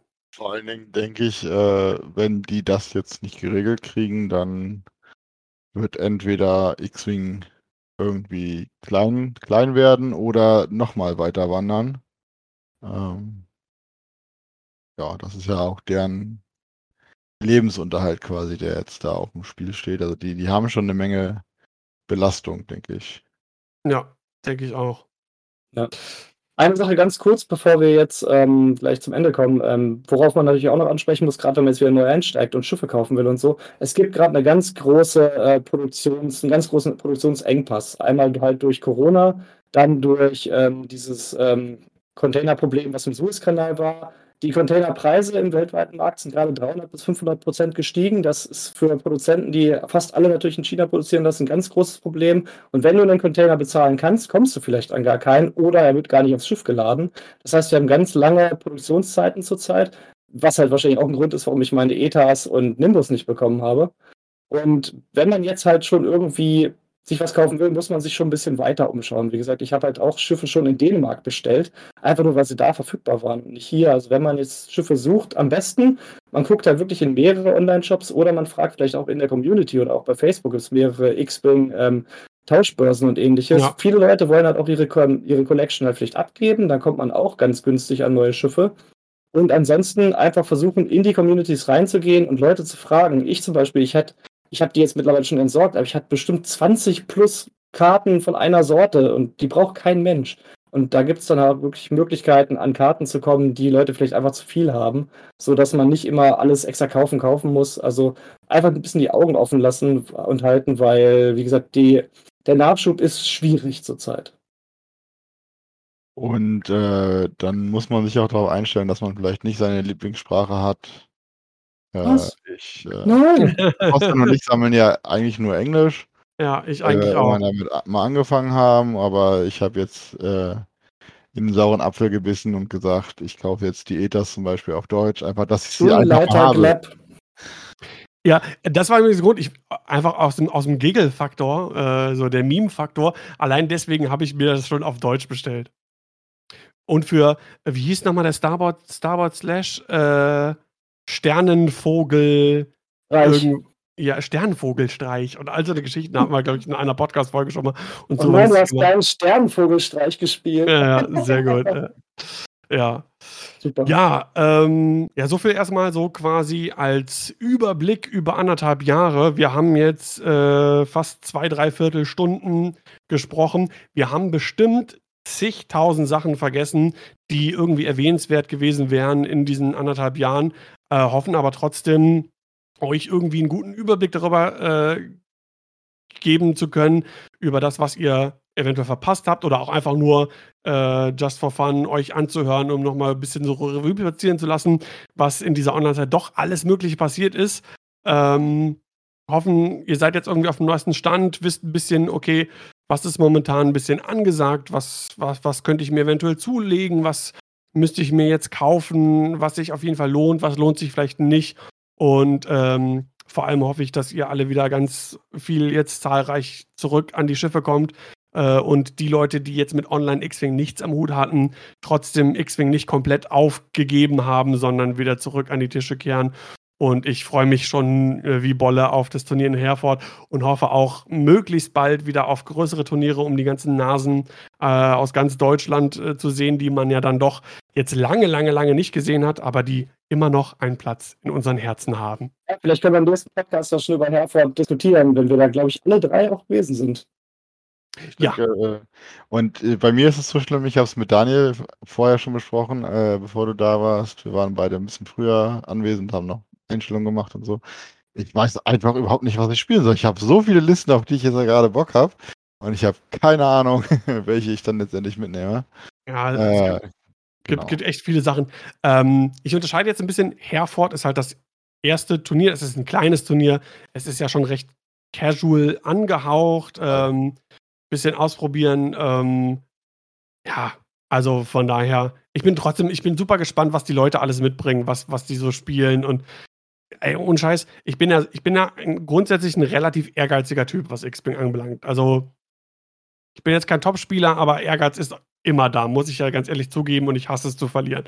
Ähm, aber jetzt nach so einer langen Zeit, ey, ich weiß, wie viele Runden spielen wir? Vier Runden, glaube ich, ne? Ich glaube. Ich glaube, auch wenn ich vier Runden verloren habe, ich glaube, mir ist das so scheißegal. Ich habe einfach Bock, wieder äh, zu genau. spielen und so, ich auch Bock. so ein Turnier vor dabei zu sein. Du hast ja den Vorteil, du hast, hast es mit Flo noch ein bisschen gespielt. Äh, ich sitze hier in meiner eigenen Ecke von Niedersachsen und äh, kein, es gibt keinen, der äh, mit mir spielen will. Wo genau wohnst du jetzt nochmal? Ich wohne jetzt in Celle. Also, naja. Ja, aber Zelle. Jetzt habe ich aber keine Schichtarbeit mehr. Vielleicht kann man jetzt wieder irgendwas machen. Ja, ja aber ich würde sagen, da, da gibt sich doch was. Definitiv.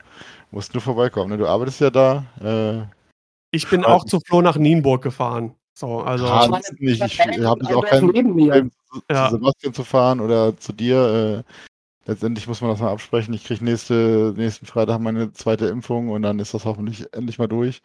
Äh, und dann kann man da auch ein bisschen freizügiger mit umgehen, denke ich. ich ja. ja.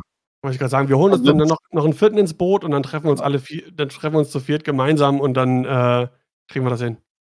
Ansonsten auch äh, für unsere Zuschauer und Zuhörer ans Herz zu legen, wenn noch irgendwelche Fragen sind, irgendwas unklar ist, äh, ihr noch irgendwo, irgendwas sprechen wollt, kommt auf den Discord äh, und sprecht einfach, weil das auf jeden Fall dazu, dass die Community jetzt langsam wieder erwacht. Äh, ich sehe das auf vielen Discords, dass äh, die Leute anfangen wieder zu spielen und die Posts einfach deutlich mehr werden, mehr Informationen, mehr Interaktion stattfindet. Äh, wir sind, ja, an, ja, wir sind ja grundsätzlich immer, immer total happy über jedes Feedback, was irgendwie kommt. Ähm, auch wenn wir nicht immer auf alles komplett irgendwie eingehen können, auch auf die Sachen, die jetzt zu dieser Folge geschrieben worden sind. Äh, oder manchmal, wie zum Beispiel ähm, die X-Wing Underdogs mit ungeliebten Spielen. Manchmal dauert es auch ein bisschen, äh, vielleicht ein halbes Jahr, bis, bis die Vorschläge oder sowas, die aus der Community kommen, dann umgesetzt werden. Aber wir lesen alles, wir freuen uns über alles und äh, sind auf jeden Fall happy über jedes Feedback. Ja, gibt es von eurer Seite noch irgendwas, äh, was ihr erwähnenswert findet, ja, ich, was ihr noch ich, loswerden ich würde, ich würde es gerne in den Garten gehen. In meinem Zimmer sind, glaube ich, 1000 Grad. Ja, bei mir auch. Also ich werde jetzt auch, ich werde mir jetzt aus meinem neuen Kühlschrank, der Eiswürfel macht, äh, schön Eiswürfel in den Becher hauen ein kleines Getränk reinschütten und mich dann äh, in den Garten setzen. Ein Pool, der steht schön im Schatten. Ich wohne hier am Waldrand. Äh, und da Schatten ist jetzt gerade rumgekommen, also Pool, Schatten, alles wird gut. Äh, Gibt es aus dem Chat vielleicht noch Fragen, bevor wir jetzt das Ganze beenden? schreibt jetzt oder schweigt für immer. schreibt jetzt oder schreibt im Discord. genau, oder schreibt im Discord. Ja. Ähm, ansonsten auch für die Podcastaufnahme werden wir jetzt hier einmal Schicht im Schach machen. Äh, wir bedanken uns für alle, äh, an, an, äh, insbesondere an alle, die weiterhin immer noch Patrons sind, die immer noch zuschauen, trotz dieser ganzen Online-Geschichte, ähm, die immer noch supporten und äh, weiterhin uns treu bleiben. Vielen, vielen, vielen Dank dafür. Und äh, mein Name ist Daniel, aka Scamden, und ich sag bis zum nächsten Mal. Rashta sagt Bye bye. Vielen Dank für die Einladung und äh, see you later, Alligator. Tschüssi.